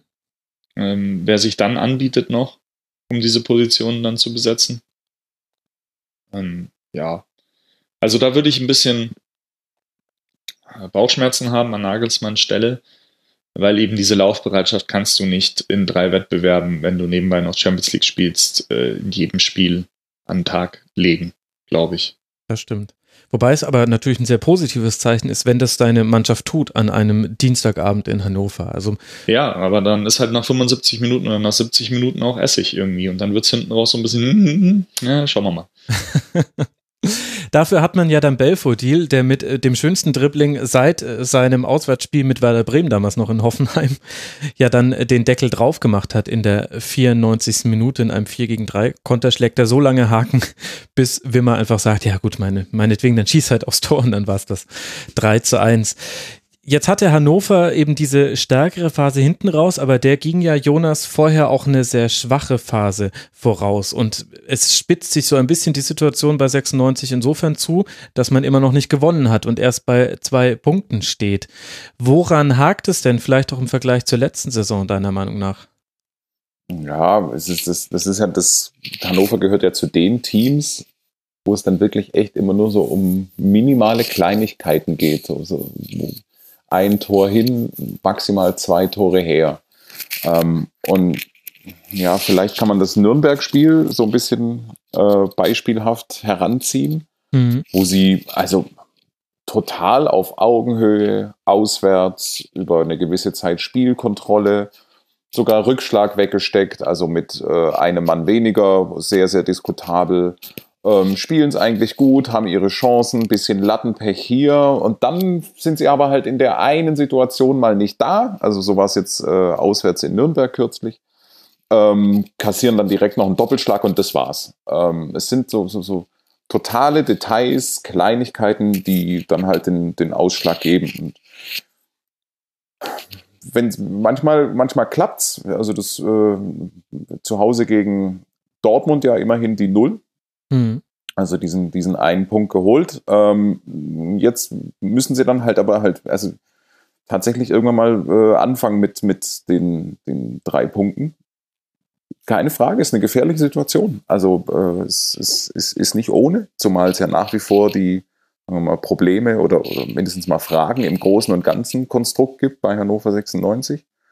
Ich finde jetzt aber ehrlich gesagt, so eine Heimniederlage, ja, es, es, es ist schwierig. Es muss halt, es muss halt alles, wirklich auch alles passen, um gegen Hoffenheim äh, zu gewinnen. Ich finde, das Also wenn Esser nicht so gut hält, äh, ist es doch schon viel früher eigentlich entschieden. Natürlich kann man sich jetzt an der, an der, an der Schlussphase noch hochziehen und, und dann sagen, es ist ein bisschen unglücklich gelaufen, aber ähm, ja, du hattest auch noch den von Bicakcik auf der Linie geklärten Ball. Da hätte man 1-0 in Führung gehen können, aber davon abgesehen, Schlussphase und diese Szene hast du nicht so wahnsinnig viel dann ja. gesehen. Insgesamt sind halt, also von dem, was ich gesehen habe in dieser Saison, sind halt bei Hannover einfach äh, ein paar wichtige Leute nicht in Form. Also mhm. Wimmer ist mir jetzt nicht zum ersten Mal aufgefallen, dass der äh, Probleme hat. Ähm, bei Schwegler ist es, glaube ich, auch so, dass er äh, in der Saison noch nicht, äh, sagen wir mal, nicht die Solidität hatte, die er, die er eigentlich hatte. Und, und, und Wallace wurde vielleicht auch ein bisschen schnell abgefeiert, ähm, weil so die ganz große Mittelfeldkontrolle war gegen Hoffenheim jetzt nicht da. Was mit Bebu? Ich finde, der kommt halt so selten ins Tempo. Also Bebu hat auf jeden Fall immer noch seine Qualität, aber das, was sie in der letzten Saison sehr gut geschafft haben, nämlich in so Umschaltsituationen wirklich sehr, sehr schnell auf die Außen zu bringen, da hättest du ja auf der anderen Seite mit Meiner auch noch jemanden, der auch relativ schnell ist. Das klappt in der Saison noch nicht so häufig. Ja, so sehe ich das nämlich auch. Also für mich ist es halt so einer, der müsste dieses Jahr vielleicht mal so 15 Torbeteiligungen oder so hinkriegen. Auf dem Weg ist er irgendwie gerade nicht. Mhm. Und dann hat sogar Waldemar Anton mal einen schlechten Tag hinten drin. Ja, und dann verliert man das, aber es war auch nicht alles schlecht, haben wir. Ja, was fällt ihm ein? Also schlechte Tage gibt es nun wirklich überhaupt nicht. Natürlich auch nicht hier im Rasenfunk. Schauen wir, wie es weitergeht für Hannover 96. Jetzt auswärts bei Eintracht Frankfurt und die TSG aus Hoffenheim hat das nächste interessante Heimspiel. Nachdem man am letzten Spieltag schon Dortmund empfangen hat, empfängt man jetzt Rasenballsport Leipzig. Und mit Raber Leipzig würde ich auch gern weitermachen. Das war ein 2 zu 0 Sieg, den man da beobachten konnte am Mittwochabend. Und auch in Leipzig schafft es der VfB nicht, seinen ersten Saisonsieg einzufahren. Also wir bleiben bei den Mannschaften, die noch nicht gewinnen können. Hannover 96 und VfB VfB Stuttgart jetzt als zweite von drei Mannschaften. Raber kommt so zu einem ungefährdeten 2 zu 0 durch Treffer von Orban und Augustin. Flo, ist Leipzig wieder in der Spur oder war der VfB auch nicht so wirklich ein Muster mit allzu hohem Wert, ohne ihnen zu nahe treten zu wollen? Ähm, ja, Leipzig kommt langsam wieder ins Rollen, habe ich das Gefühl, hab Gefühl. Aber wenn sie sich nicht andauernd selber ins Knie schießen würden mit irgendwelchen Nebenkriegsschauplätzen und so weiter und so fort. Und ähm, ja, jetzt auch langsam so ein bisschen die Steuerung zwischen den einzelnen Wettbewerben und auch das Fass, dass sie sich da selber aufgemacht haben mit ihren zwei Mannschaften und die einen spielen da und die anderen spielen da. Und halt diese ganzen Rangnick-Themen, diese, diese, ich weiß nicht, diese nervigen Rangnick-Themen irgendwie. Wenn, wenn die sich wieder ein bisschen mehr aufs Fußballspielen konzentrieren würden, dann wäre, glaube ich, allen gut geholfen.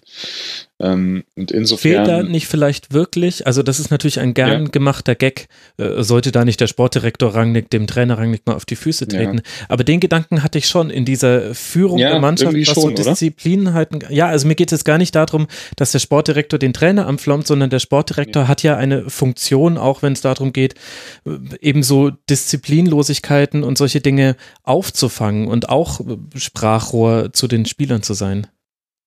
Ja, also irgendwie so diese, da merkt man halt so ein bisschen, da fehlt, da fehlt irgendwie was. Oder es ist irgendwie zu viel rangig. Also nenn es wie du willst. ähm, insofern schon eine, eine solide Leistung, aber ich finde halt auch sehr begünstigt durch die, durch die doch eher glückliche Führung. Glücklich, weil Zieler muss halt den Ball zur Seite weghauen. Mhm. Also der, der Ball geht ja quasi schon am Tor vorbei und ich glaube, wenn Zieler gar nicht da gewesen wäre, wäre er vielleicht an Pfosten oder daneben. Ja. Und so legt ihn Zieler in die Mitte dem Orban vor die Füße. Und das ganz kurz vor der Halbzeit war es, glaube ich. Mhm. Und das ist halt sowas, ja, da, da schwappt halt dann so ein Spiel dann doch gehörig in deine Richtung mit so einer Szene. Ähm, ansonsten natürlich keine Frage, verdienter Sieg, auch äh, was, was Augustin dann am Ende noch, noch mit reingelegt hat. Ähm, das war eine Klasse besser als die VfB-Defensive. Und ähm, dann müssen wir, glaube ich, auch mal nochmal über, über Benjamin Pavard reden, der, finde ich, bisher eine ganz schlechte äh, Frühsaison spielt hm. und für mich sehr echt überspielt wirkt und nicht den Eindruck erweckt, ähm, dass da ein gestandener Weltmeister jetzt beim VfB auf dem Platz steht, an dem sich andere irgendwie hochziehen können. Was natürlich auch schwierig ist für einen 21-Jährigen, aber Das sei mal auf jeden Fall mal so bemerkt von meiner Stelle. Und ja, ich meine, Leipzig hat einfach auch die bessere Mannschaft als der VfB. Und das haben sie endlich mal wieder oder mal deutlich wieder zum Tragen gebracht in so einem Spiel. Mhm. Dann lass uns mal beim VfB bleiben und dann nochmal auf Leipzig zurückkommen. Jonas, da würde mich auch deine Meinung interessieren. Siehst du Benjamin Pavard ähnlich kritisch? Also er spielt keine Spitzensaison bislang, aber dass jetzt dramatisch weggebrochen wäre, wäre mir jetzt ehrlich gesagt nicht aufgefallen. Ich habe jetzt die, ähm, also wenn wir mal das Bayern-Spiel ausklammert und zum Teil Freiburg, ähm, fand ich die Defensivleistung eigentlich in Ordnung. Zieler macht mir ein bisschen Sorgen. Also, ja, wobei der, ähm, das ist so ein bisschen tragisch, ne? Weil er hat ein auch tragisch. eine starke genau, Leistung hält, gezeigt. Genau, er hält eigentlich, äh, hält seine Mannschaft im Spiel, auch gestern lang. Aber ich meine, das sind jetzt, das ist schon der dritte Patzer in der Saison. Das ist relativ viel für fünf Spieltage. Ähm, und ist man so von ihm jetzt ehrlich gesagt auch nicht gewohnt. Ähm, und, und, und der ist natürlich brutal wichtig. Ähm, Insgesamt mache ich mir über das Defensivspiel des VfB ehrlich gesagt jetzt nicht so die ganz großen Sorgen im Unterschied zum Offensivspiel, weil das ist das aus meiner Sicht die eigentliche Baustelle. Also mhm. äh, die Zahlen nicht im Kopf, aber gefühlt äh, müssten sie mit zu den Mannschaften mit den wenigsten Chancen oder Großchancen überhaupt gehören, tun sich wahnsinnig schwer. Ja, kein einziger Schuss aufs Tor. Nichts, null. Also es Drei gibt Tore das Prinzip, erst. genau, es gibt das Prinzip Gomez natürlich, das hat äh, mindestens mal in Freiburg funktioniert. Im Grunde ganz simpel, Ball irgendwie in den 16er und dann passiert halt was. Aber das ist, äh, das ist natürlich äh, auf, auf gar keinen Fall tragfähig, irgendwie so mittelfristig. Und sagen wir mal so, in Leipzig zu spielen, ohne auch nur irgendwie eine Idee davon zu haben, wie das funktionieren könnte, äh, selber torgefährlich zu werden, das, das ist schon schwierig. Und ähm, jetzt kann man sagen, okay, das war auswärts in Leipzig, aber es war ehrlich gesagt zu Hause gegen Fortuna Düsseldorf jetzt nicht wahnsinnig viel besser. Ähm, uh, da gibt's noch sehr viel zu tun und ähm, für, den, für den VfB Stuttgart. Und ehrlich gesagt haben sie völlig zu Recht noch keinen Sieg in der Saison. Mhm. Was sagt ihr zu der These, dass bisher noch kein Neuzugang auch nur annähernd irgendwie eine wirkliche Verstärkung sein kann für den VfB oder bisher war? Ja, ich fand Gonzales in einer Partie, jetzt fällt mir gerade nicht mehr ein, welche das war. Das war, glaube ich, gegen SC Freiburg, sein. genau. Ja. Da hatte mir gut gefallen, da hat vor allem auch die Abstimmung gut gestimmt mit Gomez. Aber man sieht es ja auch an dem Wechseln. Also in dem Spiel jetzt dann Tommy auf so einer zurückgezogenen Position im Zehnerraum, Akolo neben Gomez also da sucht man sich noch und ja, also die These ist schon nicht so komplett äh, falsch, finde ich. Ich würde es aber gar nicht so sehr an den Neuzugängen festmachen, sondern ich habe eher den Eindruck, der VfB weiß offensiv überhaupt nicht, was er möchte. Mhm, und, ja. und in einem Spiel wie gegen Leipzig merkst du das fast sinnbildlich daran, wie lange die Spieler überlegen, bis sie etwas tun. Also äh, bis Dennis Aogo, ohne jetzt, dass ich sagen möchte, Dennis Aogo würde immer so langsam spielen, aber bis der sich mal entschlossen hatte, ob er den Ball jetzt nach links oder nach rechts rausspielt oder vielleicht wieder zurück in die Innenverteidigung, da waren schon wieder drei Leipziger um ihn außenrum, weil die hatten nämlich in dem Spiel wieder richtig Lust und haben ein gutes Gegenpressing gemacht. Und ich fand, der VfB war einfach zu langsam in diesem Spiel. Und das ist so ein bisschen sinnbildlich auch für die, für die Saison, weil man auch so, auch sogar in so einem Spiel wie gegen Freiburg, wo man ja führt und eigentlich eine gute Partie macht, da war das jetzt auch nicht so, dass das aus einem überlegenen Offensivansatz heraus entstanden wäre, sondern es ist halt einfach passiert. Und dann hat man dabei halt auch wieder Gegentreffer kassiert. Also ein bisschen planlos, finde ich, beziehungsweise sie haben immer einen unterschiedlichen Plan und so langsam sollte sich da vielleicht mal was rauskristallisieren, was, was dann auch funktioniert und Plan A sein kann. Ja, aber er probiert ja, ne? Ja. er probiert ja und das funktioniert nicht. Dann probiert er wieder was anderes und es funktioniert nicht. Und dann kann sich ja auch nichts rauskristallisieren, was funktioniert. Ja, das stimmt, das stimmt. Aber vielleicht andererseits kannst du dich vielleicht auch, ja, es spricht sich natürlich leicht, aber vielleicht müsstest du jetzt dich auch mal festlegen. Und ich hatte schon den Eindruck, dass die Transfers beim VfB waren seit Reschke und äh, schon in Teilen auch noch Schindelmeiser, also den dürfen wir jetzt nicht komplett rausnehmen. Das hatte einen klaren Plan. Also diese Mischung aus jungen Talenten und äh, alten Veteranen, die Erfahrung haben. Und dem zugrunde sollte ja eigentlich auch eine Spielidee liegen, finde ich. Und das hat man jetzt dann schon so ein bisschen über den Haufen geworfen mit dem Wechsel von Hannes Wolf zu Teil von Korkut. Das hatte völlig seine Gründe und ist erklärbar und nachvollziehbar und es ist auch okay, dass man dann erstmal in so einer prekären Tabellensituation versucht zu stabilisieren. Aber jetzt frage ich mich schon, was ist die Spielidee? Wenn ich mir das Spielermaterial angucke und das, was bisher damit gespielt wurde, finde ich, passt das nicht zusammen. Amen. Gut. Jonas, hast du noch irgendwas äh, zu ergänzen zu diesem Spiel? Haben wir noch jemanden vergessen? Vielleicht müssen wir Timo Werner noch kurz erwähnen. Der hat äh, zwar, wurde zwar nicht auf der Torschützenliste geführt, aber hat eine starke Partie gemacht. Und äh, hat dann, was hat er, hat er ein Abseitstor gemacht, sowas? Ja, ne? genau. Ähm, ein, ein unfassbar knappes. Mhm. Ähm, naja, vielleicht, also vielleicht zu Leipzig noch. Ich, äh, ich, ich, ich finde, ich, ich fand, ich, ich weiß natürlich, was ihr meint mit Rangnick. Ähm, und ich fand es auch, sagen wir mal, sehr beachtlich, äh, dass er da, der ist ja im Grunde all in gegangen mit, äh, mit seiner Pressekonferenz. Und das zu diesem Zeitpunkt der Saison und äh, das verrät ja. schon viel äh, über das Innenleben äh, dieser Mannschaft.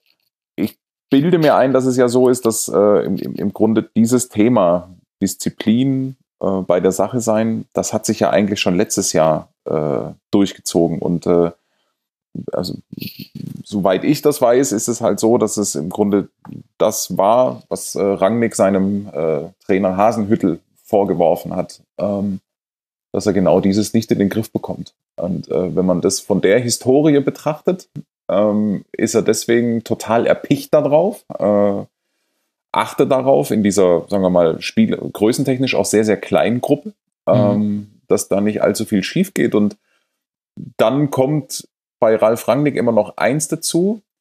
Das ist ein, also bei, bei aller sozusagen, bei allem professoralen oder wissenschaftlichen Ansatz, der Typ ist total impulsiv. Ähm, jetzt war diese Pressekonferenz ganz gewiss nichts Impulsives, sondern äh, die war schon wohl überlegt. Aber mhm also ich bin mir ziemlich sicher, dass diese Niederlage gegen Salzburg, das ist für ihn das Schlimmste, was überhaupt passieren kann.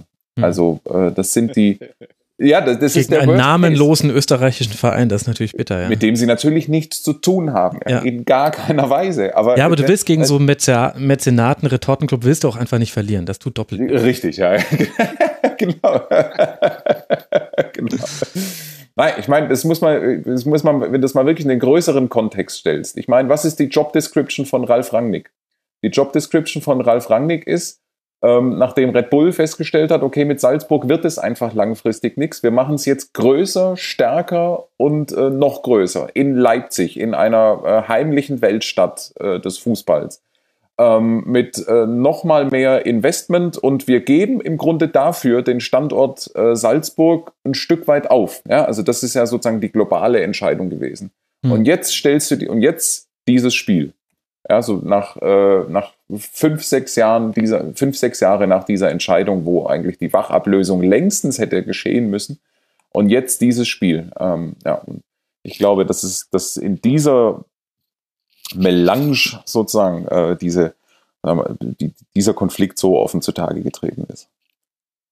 Ja. Ich denke, es liegt aber auch so ein bisschen an der, an der unterschiedlichen Auffassung des ganzen Projekts. Ich glaube, bei Rangnick ist halt wirklich diese Vision, wir sind Leipzig, wir, wir bauen hier was auf, wir sind, wir sind Raba äh, Dose und in fünf Jahren sind wir deutscher Meister und spielen in der Champions League im Halbfinale und alle haben sich dementsprechend zu verhalten und sich dessen unterzuordnen und sich diesem Ziel quasi zu verschreiben. Nur ich glaube, einige Spieler, ein, einige Spieler interessiert das gar nicht. Für die ist halt Leipzig einfach ein sehr gutes Sprungbrett, eine sehr gute Zwischenstation, siehe Nabi Keita, ähm, aber mhm. auch für Spieler wie sogar ein Werner, wie offen der jetzt immer wieder mit, ja, ja, bleibe ich noch, aber dann möchte ich eigentlich schon irgendwo Fußball spielen, wo man länger bleiben kann. Auch Forsberg, der, der immer wieder halt auch Wechsel, Wechselgedanken geäußert hat, auch natürlich so einer wie Jean-Kevin Augustin, dem ist doch das Pro Projekt, jetzt sind wir mal ganz ehrlich, Red Bull ist dem doch wurscht. Der findet es super, dass er da Bundesliga spielen kann, dass er da Champions League spielen oder Europa League spielen kann. Und äh, in zwei Jahren möchte der dann aber bitte bei einem, also ich sag jetzt mal, gescheiten Club spielen. Ne? Und ich glaube, das trifft halt immer wieder, also habe ich zumindest das Gefühl, das trifft so ein bisschen aufeinander. Dass der Ralf halt immer sagt, ja, ihr müsst schon 110 Prozent äh, äh, Dosenluft atmen. Und die sagen halt alle, ja, nee, müssen wir nicht. Haben wir Weiß ich gar nicht. Gehört nicht zum Projekt äh, Leipzig mit dazu, dass man genau das auch möchte, dass man Spiele jung äh, kauft, Spieler und dann mit hohem Gewinn weiterverkauft? So soll sich Ja, das muss es Ganze ja. auch refinanzieren. Also Muss es ja zwangsläufig, aber ich glaube, das ist, ja, ich weiß nicht. Also, ich habe nicht so das Gefühl, dass das so alles so, ja, vom, vom Mindset her passt. Ich glaube, dass, dass der, der Rangnick den Leuten da was überstülpen will, was, was die Leute gar nicht wollen. So ein Hm. bisschen.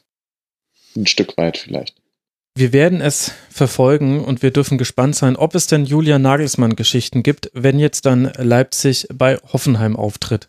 Ich glaube, das wird kein Thema sein. Nee, ich denke auch nicht. Ich denke, da wird es dann übers, äh, über das Aufrücken der Außenverteidiger gehen und dass äh, Heistenberg drei seiner vier Flanken an den Mann gebracht hat. Ich denke, das wird das Thema werden.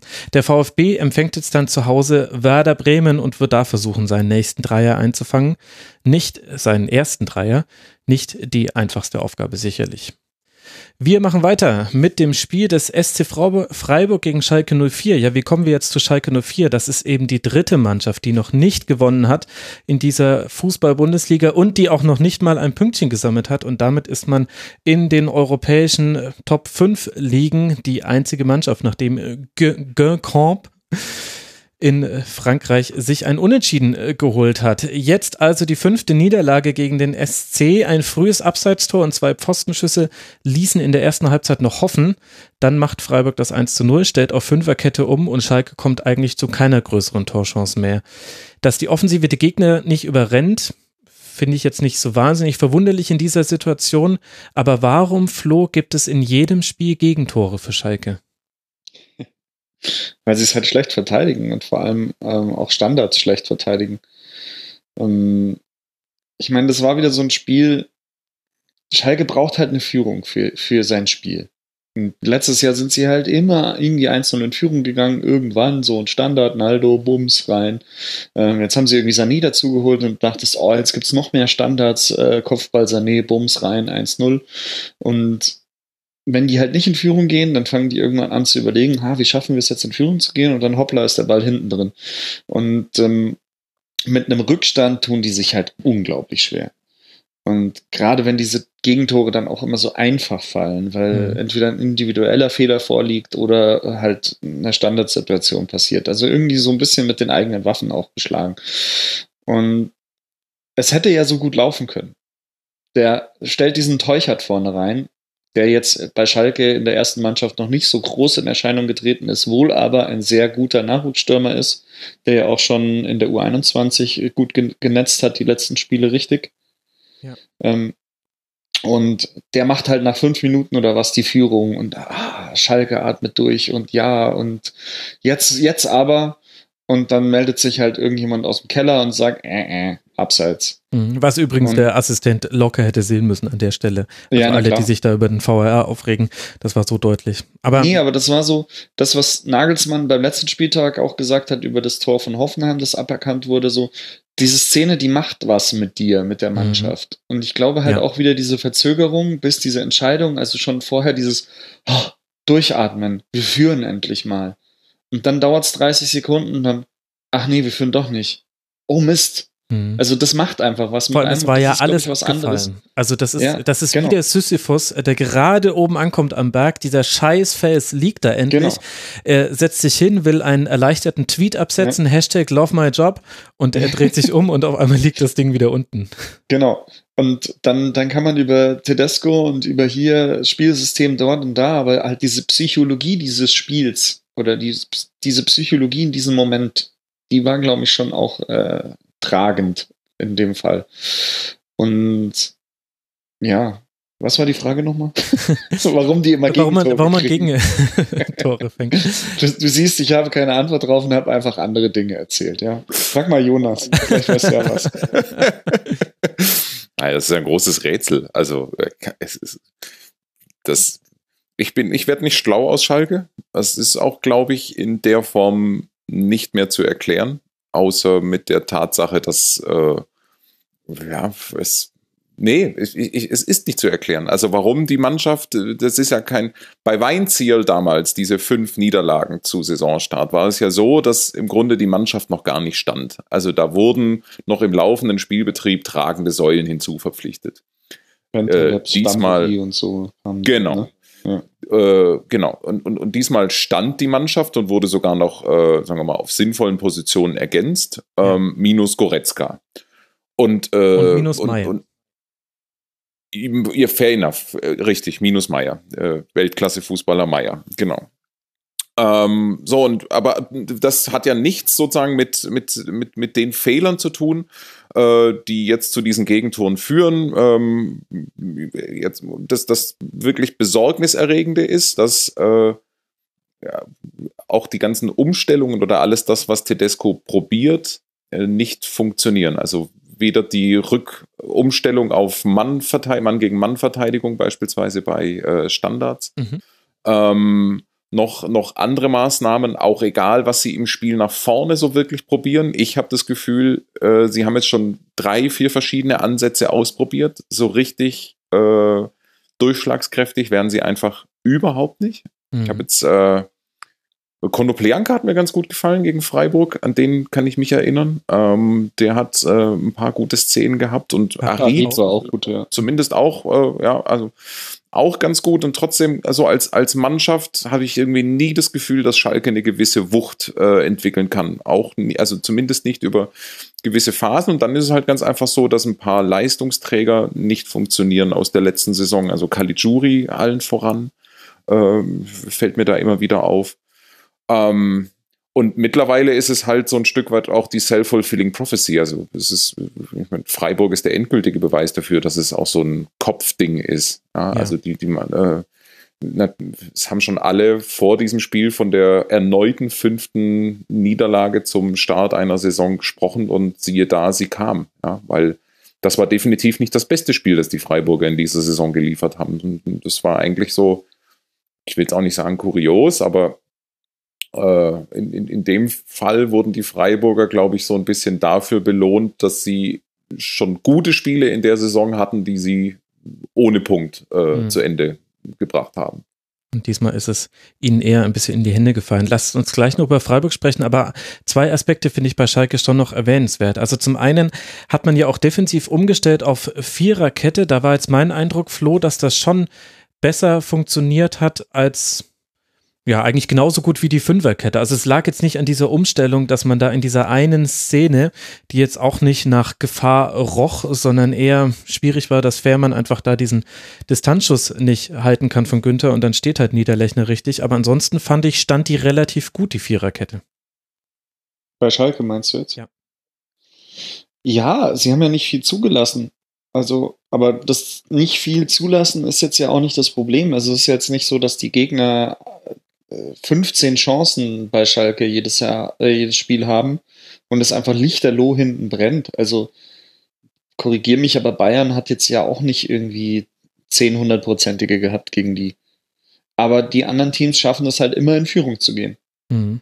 Und ich glaube, sie haben geführt, also sie haben im Pokal geführt gegen Schweinfurt, da haben sie gewonnen und sie haben gegen Porto geführt in der Champions League, da ist es dann unglücklich 1-1 ausgegangen. Und in der Liga lagen sie immer hinten und haben deswegen immer verloren. Mhm. So, und aber es ist halt schwierig, da anzusetzen, wir dürfen nicht, äh, wir dürfen nicht in Rückstand geraten.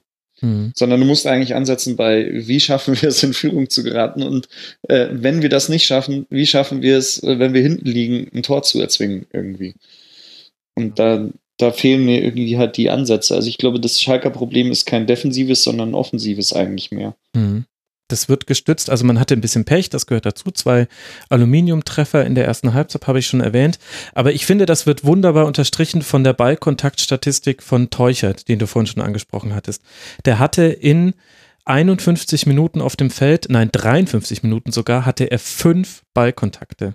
Ja, ist Wahnsinn. Marc Uth kam dann für ihn rein, der hat dann eben 37 Minuten gespielt. Der hatte zwölf Ballkontakte. Also sprich, die vordere Spitze total abgemeldet. Und das, obwohl Harit und Konoplyanka haben allein acht Torschüsse kreiert, hatten selber keinen Torabschluss, aber die haben, die haben ein ganz gutes offensives äh, Moment mit reingebracht in dieses Spiel. Aber die absolute Spitze vorne ist abgemeldet. Und für mich ist es auch eine Formkrise im Schalker Sturm. Also weder Marc genau. Uth noch Günther Burgstaller ja. Embolo, wen du auch nennen willst, immer ganz okaye Ansätze. Aber äh, irgendwann muss man bei Stürmern schon auch mal gucken, wie viele Torabschlüsse und wie viele Tore kamen dabei raus. Und das ist einfach viel zu wenig. Und ja, wie willst du dann ein 0 zu 1 aufholen, wenn deine vorderste Spitze fünf Ballkontakte hat? Und ich weiß, dass andere Spieler auch Tore schießen können, aber es, also das fand ich schon eine beeindruckende Statistik. Aber das liegt halt auch immer nur zum Teil an der Spitze selber, wenn sie nur fünf Ballkontakte hat. Das liegt halt auch an den Menschen, die sie nicht anspielen. Ja. Klar, nicht anspielen können, aber halt auch nicht anspielen. Mhm. Andererseits, ja, in dem Spiel war es aber, glaube ich, schon auch, dass Freiburg das gut gemacht hat. Also ich finde, wir haben das schon ganz gut eingeordnet. Der Sieg war jetzt nicht ein Sieg des Willens des SCs, sondern das hat sich irgendwie so ergeben und dann hat man es auch aber souverän mitgenommen, vor allem mit der Umstellung auf 5-3-2, dann war der Laden dicht. Im Prinzip war die Nummer damit gegessen und eher Freiburg hatte noch die Chancen durch Terrazino, so ein Kopfball. Aber Heinz und Gulde haben da auch wirklich eine solide Innenverteidigung gespielt. Höfler und Koch jetzt zum zweiten Mal fand ich eine ganz gute Doppelsechs. Also um auf den SC zu sprechen Heckler kommen. Auch. oje, oje. Nee, auf gar keinen Fall. Wir sind ein Pazifisten-Podcast. Äh, Flo, da muss ich dir die Pointe zurückschießen. Ja. Als Pazifist. Oh, ist das nicht sogar da in der Nähe irgendwo, diese Fabrik? Ja, ja, ja. ja. Ich glaube nicht, nicht, dass etwas so Schlimmes im schönen Schwarzwald hergestellt wird. Nein, niemals. Ja, aber lass mal über den SC sprechen. Jonas, wie hat der dir gefallen, abgesehen von dem, was wir jetzt schon angesprochen haben mit dem Zustandekommen des Sieges? Ach, der SC gefällt mir in der Saison eigentlich durchweg gut. Also, äh, die haben ähm, so richtig, also die hatten Pech. Also, die haben, äh, die haben zum Saisonauftakt eigentlich gute Spiele abgeliefert. Frankfurt, Hoffenheim, alles und, und, und haben da halt einfach in ein paar Momenten waren sie nicht bei der Sache, haben ungewöhnliche Gegentore äh, kassiert und haben deswegen eigentlich so einen kleinen Fehlstart hingelegt. Mhm. Ähm, und haben dann, sagen wir mal, eine erste kleine schwierige Phase dann schon wieder überstanden, weil sie dann halt im entscheidenden Moment, äh, weil, weil sie halt ihr Ding, äh, Freiburg halt, weil sie halt ihr Ding durchgezogen haben und da in, und das dann so lang probieren, bis es halt klappt. Und dann hatten sie ihr Erweckungserlebnis. Äh, das ging los mit äh, dem Spiel gegen Stuttgart. Da haben sie zum ersten Mal mehr als ein Tor gemacht. Und, äh, und dann natürlich das Riesending in Wolfsburg, wo sie fantastisch gespielt haben. Und genau mit diesem Schwung sind sie jetzt in dieses Heimspiel gegen Schalke halt rein, wo sie eigentlich zum ersten Mal im Ergebnis overperformed haben in der Saison. Ja? Also ähm, bislang war es immer so, dass sie mindestens gut gespielt haben und nicht das Ergebnis bekommen haben. Und diesmal war es zum ersten Mal andersrum. Ja, so, so will ich sagen. Und dann ist es natürlich gerade für Lieder, Niederlechner, ähm, äh, der hat also für den ist es natürlich eine Riesennummer, so wie das jetzt gelaufen ist. Äh, der hat, das ist so ein Kämpfertyp, das ist unglaublich. Äh, mit, mit dem Kopf durch die Wand, er probiert es immer wieder, äh, mhm. scheitert, steht auf, scheitert, steht auf und äh, manchmal läuft es dann halt so, wie es jetzt gelaufen ist äh, in diesem Spiel gegen Schalke. Ähm, so, und dann haben sie jetzt halt ihre zwei Siege zusammen, äh, stehen sauber da und es fühlt sich alles ganz gut an. Personell wird es jetzt, aber gut, das ist bei Freiburg auch nichts Neues. Personell ist es äh, immer spannend bei denen. Mhm. Insgesamt kann man aber jetzt schon wieder sagen, ich finde, die haben eine sinnvolle, gute Transferpolitik hingelegt. Äh, das, das greift alles ganz gut. Und ähm, bei Freiburg ist ja auch nie auszuschließen, dass sie noch irgendeinen, den man so gar nicht auf dem Zettel hat, äh, plötzlich auspacken und der funktioniert dann halt auf einmal. Mhm, so wie ein Scholloy gegen Wolfsburg zum Beispiel. Das genau. war so eine typische Freiburg-Geschichte. Und jetzt äh, gegen Schalke Flo fand ich auch Terrazino noch auffälliger im Spiel nach vorne, hatte drei Torschüsse, hat äh, drei Torschüsse aufgelegt, relativ viel Wirbel gemacht und das war auch wichtig, denn gerade in der ersten Halbzeit hat Mendil da Kübler und Terrazino beide relativ schwindlig gedribbelt und in der zweiten Halbzeit musste der deutlich tiefer stehen, einfach weil er mehr über diese Seite ging. Ja, also Terrazino und Günther, das waren auch so die, die mir ein paar Mal positiv aufgefallen sind. Mhm. In dem Spiel. Gut, warten wir mal ab, wie es jetzt weitergeht für den SC Freiburg. Man reist nach Augsburg und Schalke 04 empfängt zu Hause Mainz 05 und wird da auf den nächsten Dreier hoffen, auf den ersten Dreier. Jetzt habe ich schon wieder so gesagt. Es, das, da sieht man mal, wie das eingeschliffen ist, dass man sagt, der nächste Dreier für Schalke. Das allein verdeutlicht, wie die Situation dort gerade ist. Zwei Spiele haben wir noch, über die wir sprechen wollen. Das eine davon ist ein 2 zu 1 Auswärtssieg von Leverkusen in Düsseldorf. Eine Halbzeit lang dominiert die Fortuna das Geschehen. Leverkusen gibt keinen einzigen Schuss ab. Dann knüpft sich Lars Bender in der Halbzeit seine Mannschaft vor. Heiko Herrlich sagt danach, er war eigentlich nur ruhig. Und offensichtlich hat Lars Bender da die Mannschaft ein bisschen zusammengestaucht. Was soll man sagen? Bender for President, Volland in der 50. und Volland in der 60. Es steht 2 zu 0. Düsseldorf kommt in der Nachspielzeit noch einmal auf 1 zu 2 per Strafstoß ran, aber kann keine weitere Chance mehr kreieren. Flo, was glaubst du, wo steht denn jetzt Leverkusen vor dem Duell gegen Dortmund? Man hat auf dem Papier jetzt zwei Siege eingefangen, aber eben ja. auch diese sehr schwache erste Halbzeit. Immer, immer noch so ein bisschen in der Twilight Zone. Also sowohl gegen Mainz hatten sie halt das Glück und das Können, mitten in die Drangphase äh, der, des Gegners die Führung zu erzielen. Und dann ging es halt deutlich einfacher. Und wie du schon sagtest, auch gegen, gegen Düsseldorf sprach jetzt, glaube ich, vor dem 1-0 von Leverkusen jetzt nicht so viel für, für Bayer oder dass sie jetzt drauf und dran gewesen wären, äh, das Ding zu gewinnen.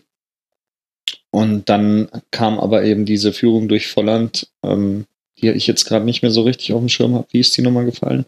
Das war eine Ecke, am langen Pfosten steht Chor total frei und äh, ja, genau. seinen Abschluss Chor. drückt dann Volland mhm. über die Linie aus über ganz die, kurzer genau. Distanz.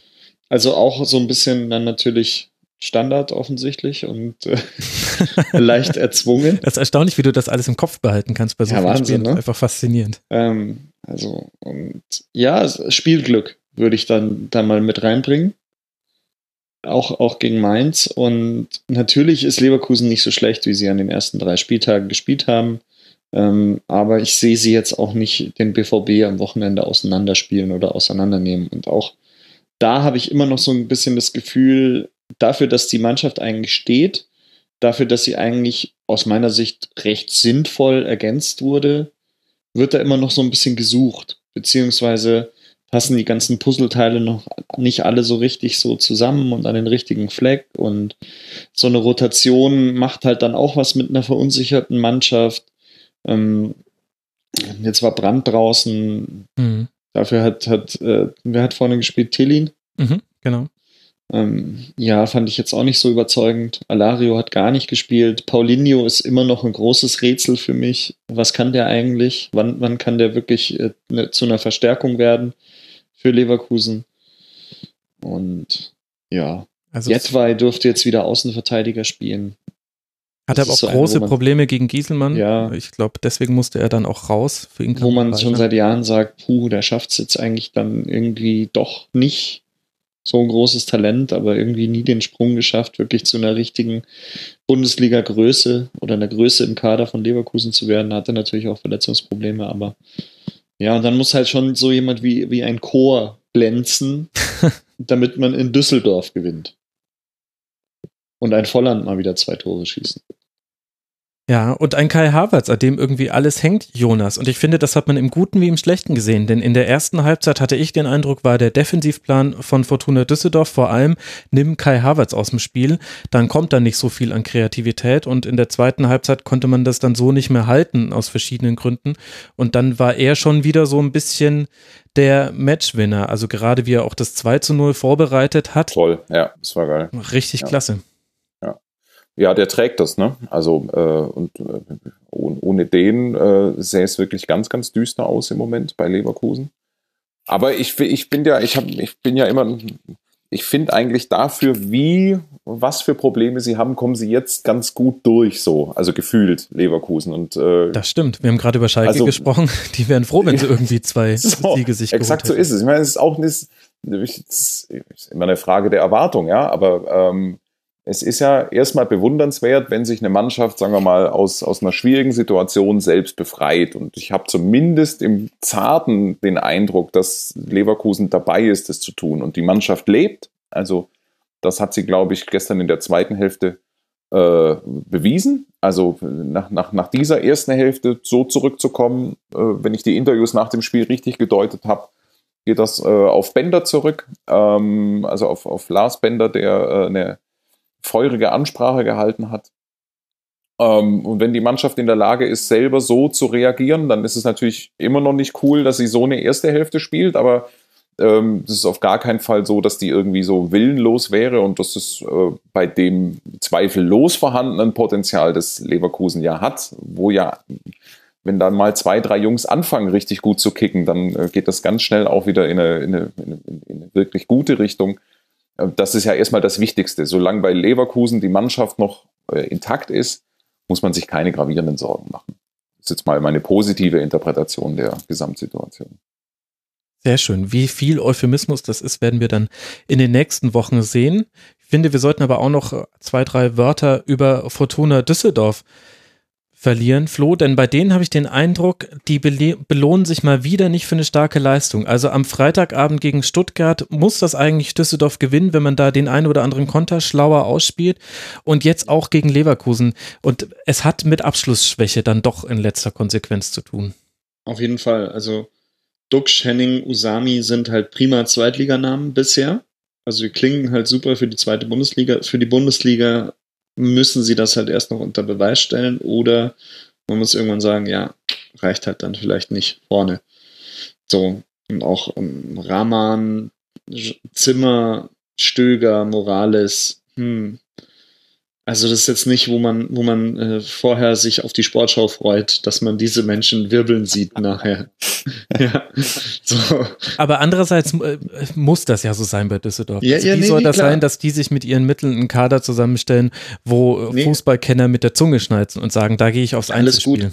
Aber Wobei, Raman, also Raman finde ich ist, ist eine, also finde ich, macht das sehr, den gucke ich sehr gern zu, ehrlich gesagt. Also der hat ja, schon viele echt gute Momente gehabt in der Saison. Ja, aber ich finde, also ich meine, wenn man jetzt das Große und Ganze sieht, fünf Spiele, fünf Punkte, fünf zu sechs Tore, das ist doch völlig in Ordnung für Düsseldorf. Also, also da würde ich jetzt jetzt auch keine, keine äh, Sturmschwäche oder zu, dass die jetzt Leverkusen nicht 2-0, 3-0 herschießen in der ersten Halbzeit, obwohl es vielleicht so von, von der Optik her vielleicht sogar drin gewesen wäre, ein Tor zu machen oder zwei, ist dann, ist ja dann auch irgendwo logisch. Ähm, so. Ja, ja, irgendwie schon. Ich will auch, also eigentlich kommt meine leichte Sorge um Fortuna Düsseldorf auch daher, dass ich eben finde, dass Fortuna gerade herausragend gut spielt. Also Gieselmann stark, und dafür Rahman zu wenig, hatte und dafür zu wenig bei rumkommt. Genau, und das ist so ein bisschen meine Sorge, denn ich habe das Gefühl, irgendwann werden sich die Gegner da auch besser drauf eingestellt haben. Also zum Beispiel ein Jean Zimmer, der in den ersten zwei Spielen noch unbedrängt flanken konnte auf seinem rechten Flügel und damit auch, ich glaube, zwei Tore vorbereitet hat der wird jetzt viel besser aus dem Spiel genommen von den Gegnern. Gieselmann, Jetwei musste raus, Weiser kam dafür rein und hatte ganz offensichtlich die Anweisung, du musst, wenn Gieselmann draußen bleibt, dann musst du draußen bei Gieselmann bleiben und pass auf Rahman auf. Chor hat auch äh, sich immer mal wieder rausziehen lassen, damit der nicht mehr sich so über so, also wirklich sehr ansehnliche Doppelpasskombinationen immer in die Mitte kombinieren kann. Und da hatte Düsseldorf ein bisschen Pech, da wurden auch ein paar Schüsse geblockt von Leverkusen. Aber das ist ein bisschen meine Sorge aus Fortuna-Sicht, dass sich die Gegner besser darauf auf, ähm, drauf vorbereiten, dass eben die Torgefahr vor allem über die Flügel kommt und vor allem über einige Spieler, die du dann halt auch relativ humorlos aus dem Spiel nehmen kannst, wenn man ehrlich ist. Man opfert dafür ein bisschen eigene Offensive.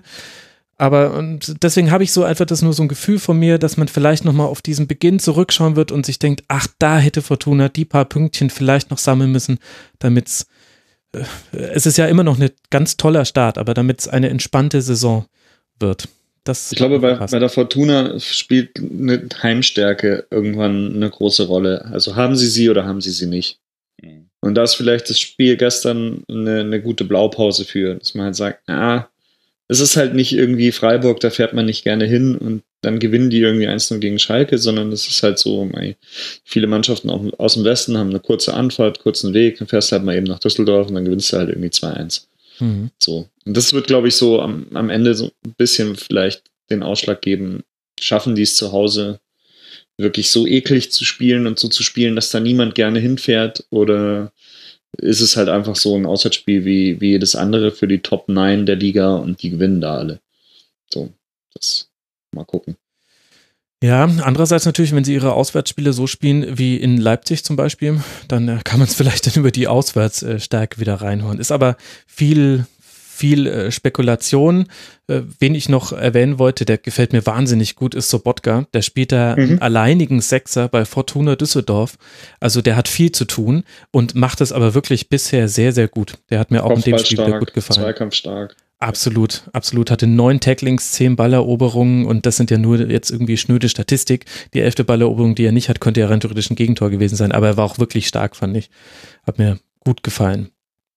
Schauen wir mal, der Düsseldorf darf sich jetzt dann testen beim ersten FC Nürnberg und Leverkusen empfängt zu Hause Borussia Dortmund, wie vorhin schon angesprochen.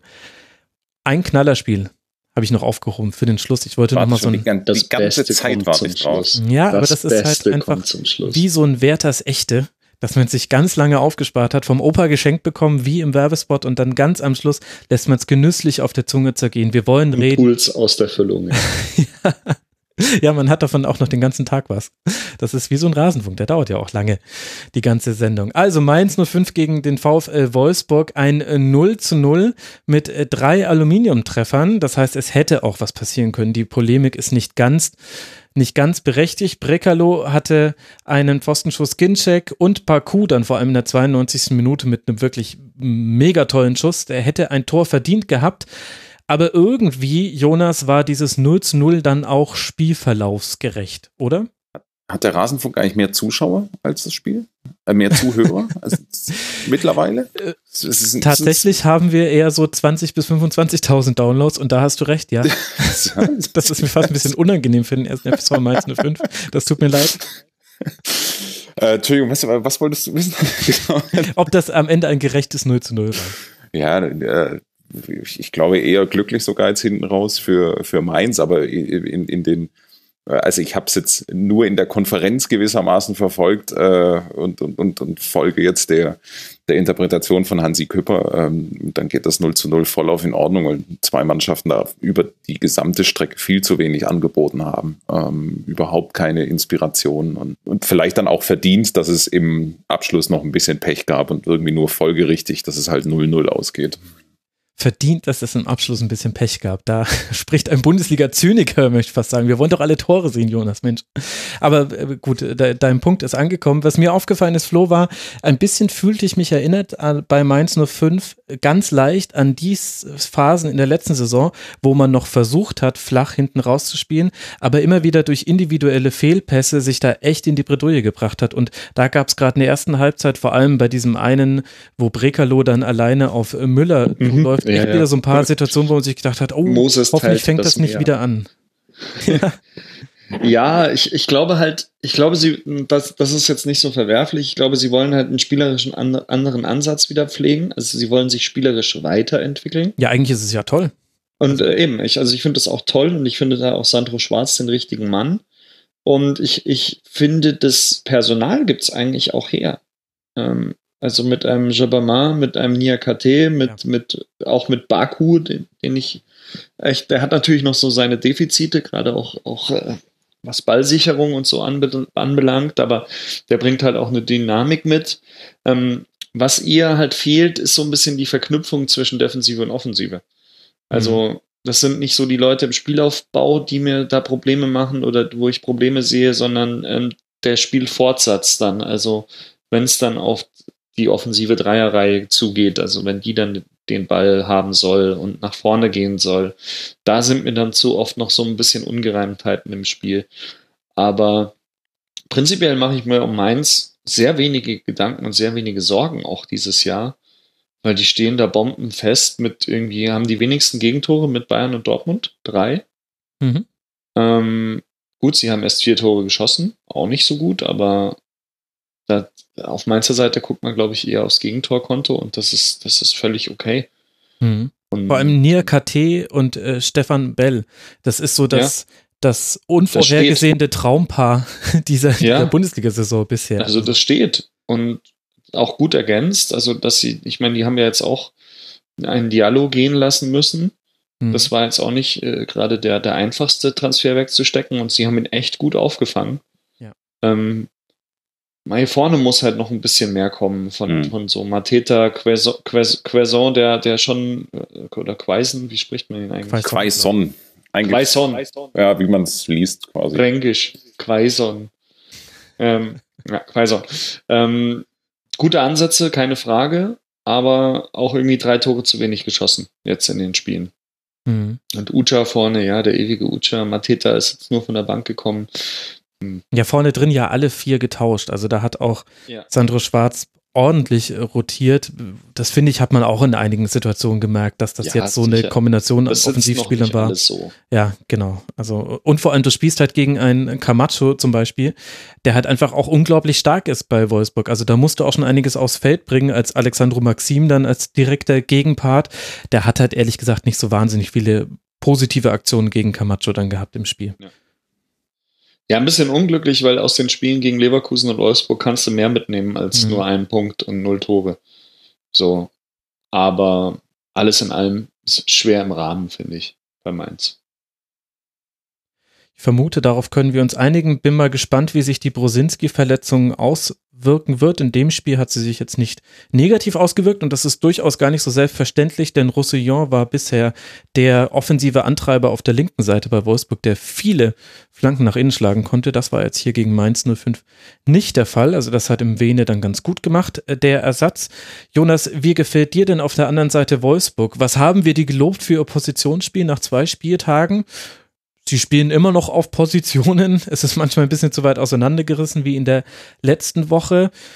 War auch kein schlechtes Spiel, aber von der individuellen Qualität her hatte ja Wolfsburg eigentlich schon viele Vorteile. Gerade auch Auf bei der Fall, Rotation von ja. Mainz. Muss doch eigentlich ein Sieg drauf. Ja, ja, klar. Aber es, es, es ist jetzt ein Stück weit geerdet, würde ich sagen. Also äh, vielleicht zu hoch oder zu groß abgefeiert für, für den Saisonstart, immer auch natürlich aus einer Null-Erwartungshaltung heraus. Und jetzt hat sich so ein bisschen eingependelt, also mit Unentschieden gegen Hertha. Ähm, dann äh, der einzige Aussetzer in, in der Saison zu Hause halt gegen Freiburg. Und jetzt das 0 zu 0, das ist aber auch, Du fährst auch einfach nicht nach, also trotz der Minuskulisse, so richtig gern fährt man nicht nach Mainz. Also äh, Stimmung ist das eine, aber die Mannschaft, die, die, gegen die man dort spielt, ist ja immer extrem sehr wehrhaft, ähm, giftig, zweikampfstark. Ähm, natürlich wäre das eigentlich so ein, so ein Spiel wie gemalt gewesen, an dem irgendeiner, sagen wir, ich denke da vornehmlich eigentlich an Brekalo, Mhm. ähm, dann tatsächlich halt mal seine individuelle Klasse durchkriegt und ein fantastisches Tor aus 17 Metern erzielt. Das Mhm. wäre eigentlich so genau so ein Abend gewesen. Ähm, War aber halt dann nur der Pfosten. aber war dann halt nur der Pfosten, ja. Und ich, ich glaube, auf diesen einen Punkt kann man es dann auch reduzieren. Insgesamt sieht Wolfsburg, ist, im Großen und Ganzen ist es immer noch absolut in Ordnung, wie Wolfsburg in dieser Saison steht. Ja, also das ist äh, auf einem ganz anderen Niveau als letzte Saison. Ich habe halt das Gefühl, dass da erstmal wieder, dass man wirklich wieder eine Mannschaft auf dem Platz steht und nicht nur irgendwie so ein, so ein Haufen an, an Spielern. Ähm, ich, sie sind aber, finde ich, auch individuell nicht mehr so gut besetzt wie in den letzten Jahren. Das muss man auch ganz klar sehen. Also, Ja, aber nur den Namen nach eigentlich. Also ähm, ja, ja, schon, aber wenn man, wenn man nicht mehr so die ganz großen Lorbeeren so, ja, und nicht mehr Ja, die. Titelträger oder ehemaligen Titelträger, aber also Talent ist immer noch ohne Ende da. Aber wenn man sich mal die Mannschaft anschaut, die den DFB-Pokal gewonnen hat vor ein paar Jahren und Vizemeister geworden ist, und dann Das schaut man sich den Kader jetzt an, das ist schon Ja, ja. brutal der Unterschied. Ich. Perisic und De Bruyne. Aber, aber, ander- macht nichts. ja, Ja, also weil die stehen halt jetzt gut da, wo sie eigentlich auch stehen wollen und wo sie auch hingehören. Ähm, nur wenn man sich jetzt mal das kommende Programm anschaut, dass da, also die ich die richtigen Brocken kommen jetzt oder die ähm, Erkenntnis, was kann Wolfsburg dieses Jahr wirklich, äh, wird sich in den nächsten fünf Spielen manifestieren, weil die spielen jetzt gegen Gladbach, dann gegen Werder, dann gegen Bayern, dann in Düsseldorf und dann gegen Dortmund. Also diese fünf Spiele sind quasi jetzt, glaube ich, so die, die Essenz und danach weiß man, wo die Reise hingeht oder eben auch nicht. So. Und das alles jetzt bisher war Vorgeplänkel, war auch nett, aber auch jetzt halt schon mit einer Tendenz leicht nach unten. Mhm. Und deswegen mal gucken, wie das jetzt am Wochenende läuft gegen Gladbach. Ja, das ist eigentlich fast ganz gut zusammen. Ich hätte noch ganz viel zu sagen, aber Wir werden auch noch häufig über Wolfsburg äh, sprechen. Und aber ein übergeordneter Punkt, ich finde es interessant, dass Wolfsburg jetzt auch zu den Teams zu gehören scheint, die ein festes System installiert haben. Und dann ist es gar nicht so wichtig, wer da spielt. Also ein Rekbicai gibt sein Startelf-Debüt in diesem Spiel und erfüllt die Rolle genauso, wie sie vorher auch gespielt wurde von den anderen Spielern auf dieser Position. Das, das finde ich interessant. Das hat man nämlich gar nicht bei so vielen Mannschaften. Bei Hoffenheim haben wir es vorhin mal angesprochen. Und dann gibt es noch ein paar, bei denen das ähnlich ist. Aber das, diese, diesen Schritt hätte ich Wolfsburg nicht zugetraut und alles andere gucken wir uns einfach in Ruhe an. Ich finde, das macht ein schönes Schleifchen um diesen Bundesligaspieltag. Bei mir im Hintergrund beginnt schon das, äh, das Geläute, das uns hier zum, zum Outro hinführt. Ich weiß gar nicht, ob man das äh, bei euch hören kann. Ich danke euch beiden, dass ihr euch die Zeit genommen habt. Das hat mal wieder großen Spaß gemacht, mit euch auf den Spieltag zurückzublicken. Danke an Jonas Friedrich, at sky-friedrich bei Twitter. Und damit ist auch ein dezenter Hinweis auf seinen Arbeitgeber gegeben. Jonas, danke, Sehr dass gerne, du mit dabei danke. warst. Und außerdem danke an Florian Bogner von eurosport.de, at flopomuk auf Twitter. Flo, vielen Dank, dass du auch so kurzfristig, das muss man hier nochmal hervorheben, reingesprungen bist und dann so fakten- und meinungsfest hier aufgetreten bist. Wirklich super, danke dir. Danke auch, ich war stets bemüht. Nein, also viel, viel mehr, Flo. Aber da, du bist ein Mann des Understatements. Dann vielen Dank auch an euch, liebe Hörerinnen und Hörer. Wie gesagt, einen Schwerpunkt gibt es dann in der nächsten Ausgabe wieder. Ich verrate lieber noch nicht, welchen. Hinterher gibt es da wieder Internetprobleme. Ich möchte noch einen Podcast empfehlen, auch wenn es total überflüssig ist, eigentlich diesen Podcast noch zu empfehlen. Aber Serial ist in die dritte Staffel gegangen und die ersten beiden Folgen sind schon wieder herausragend, auch weil das Erzählkonzept ein bisschen ein anderes ist. Hört euch Serial an und natürlich den Rasenfunk am nächsten Montag wieder. Bis dahin macht's gut. Ciao.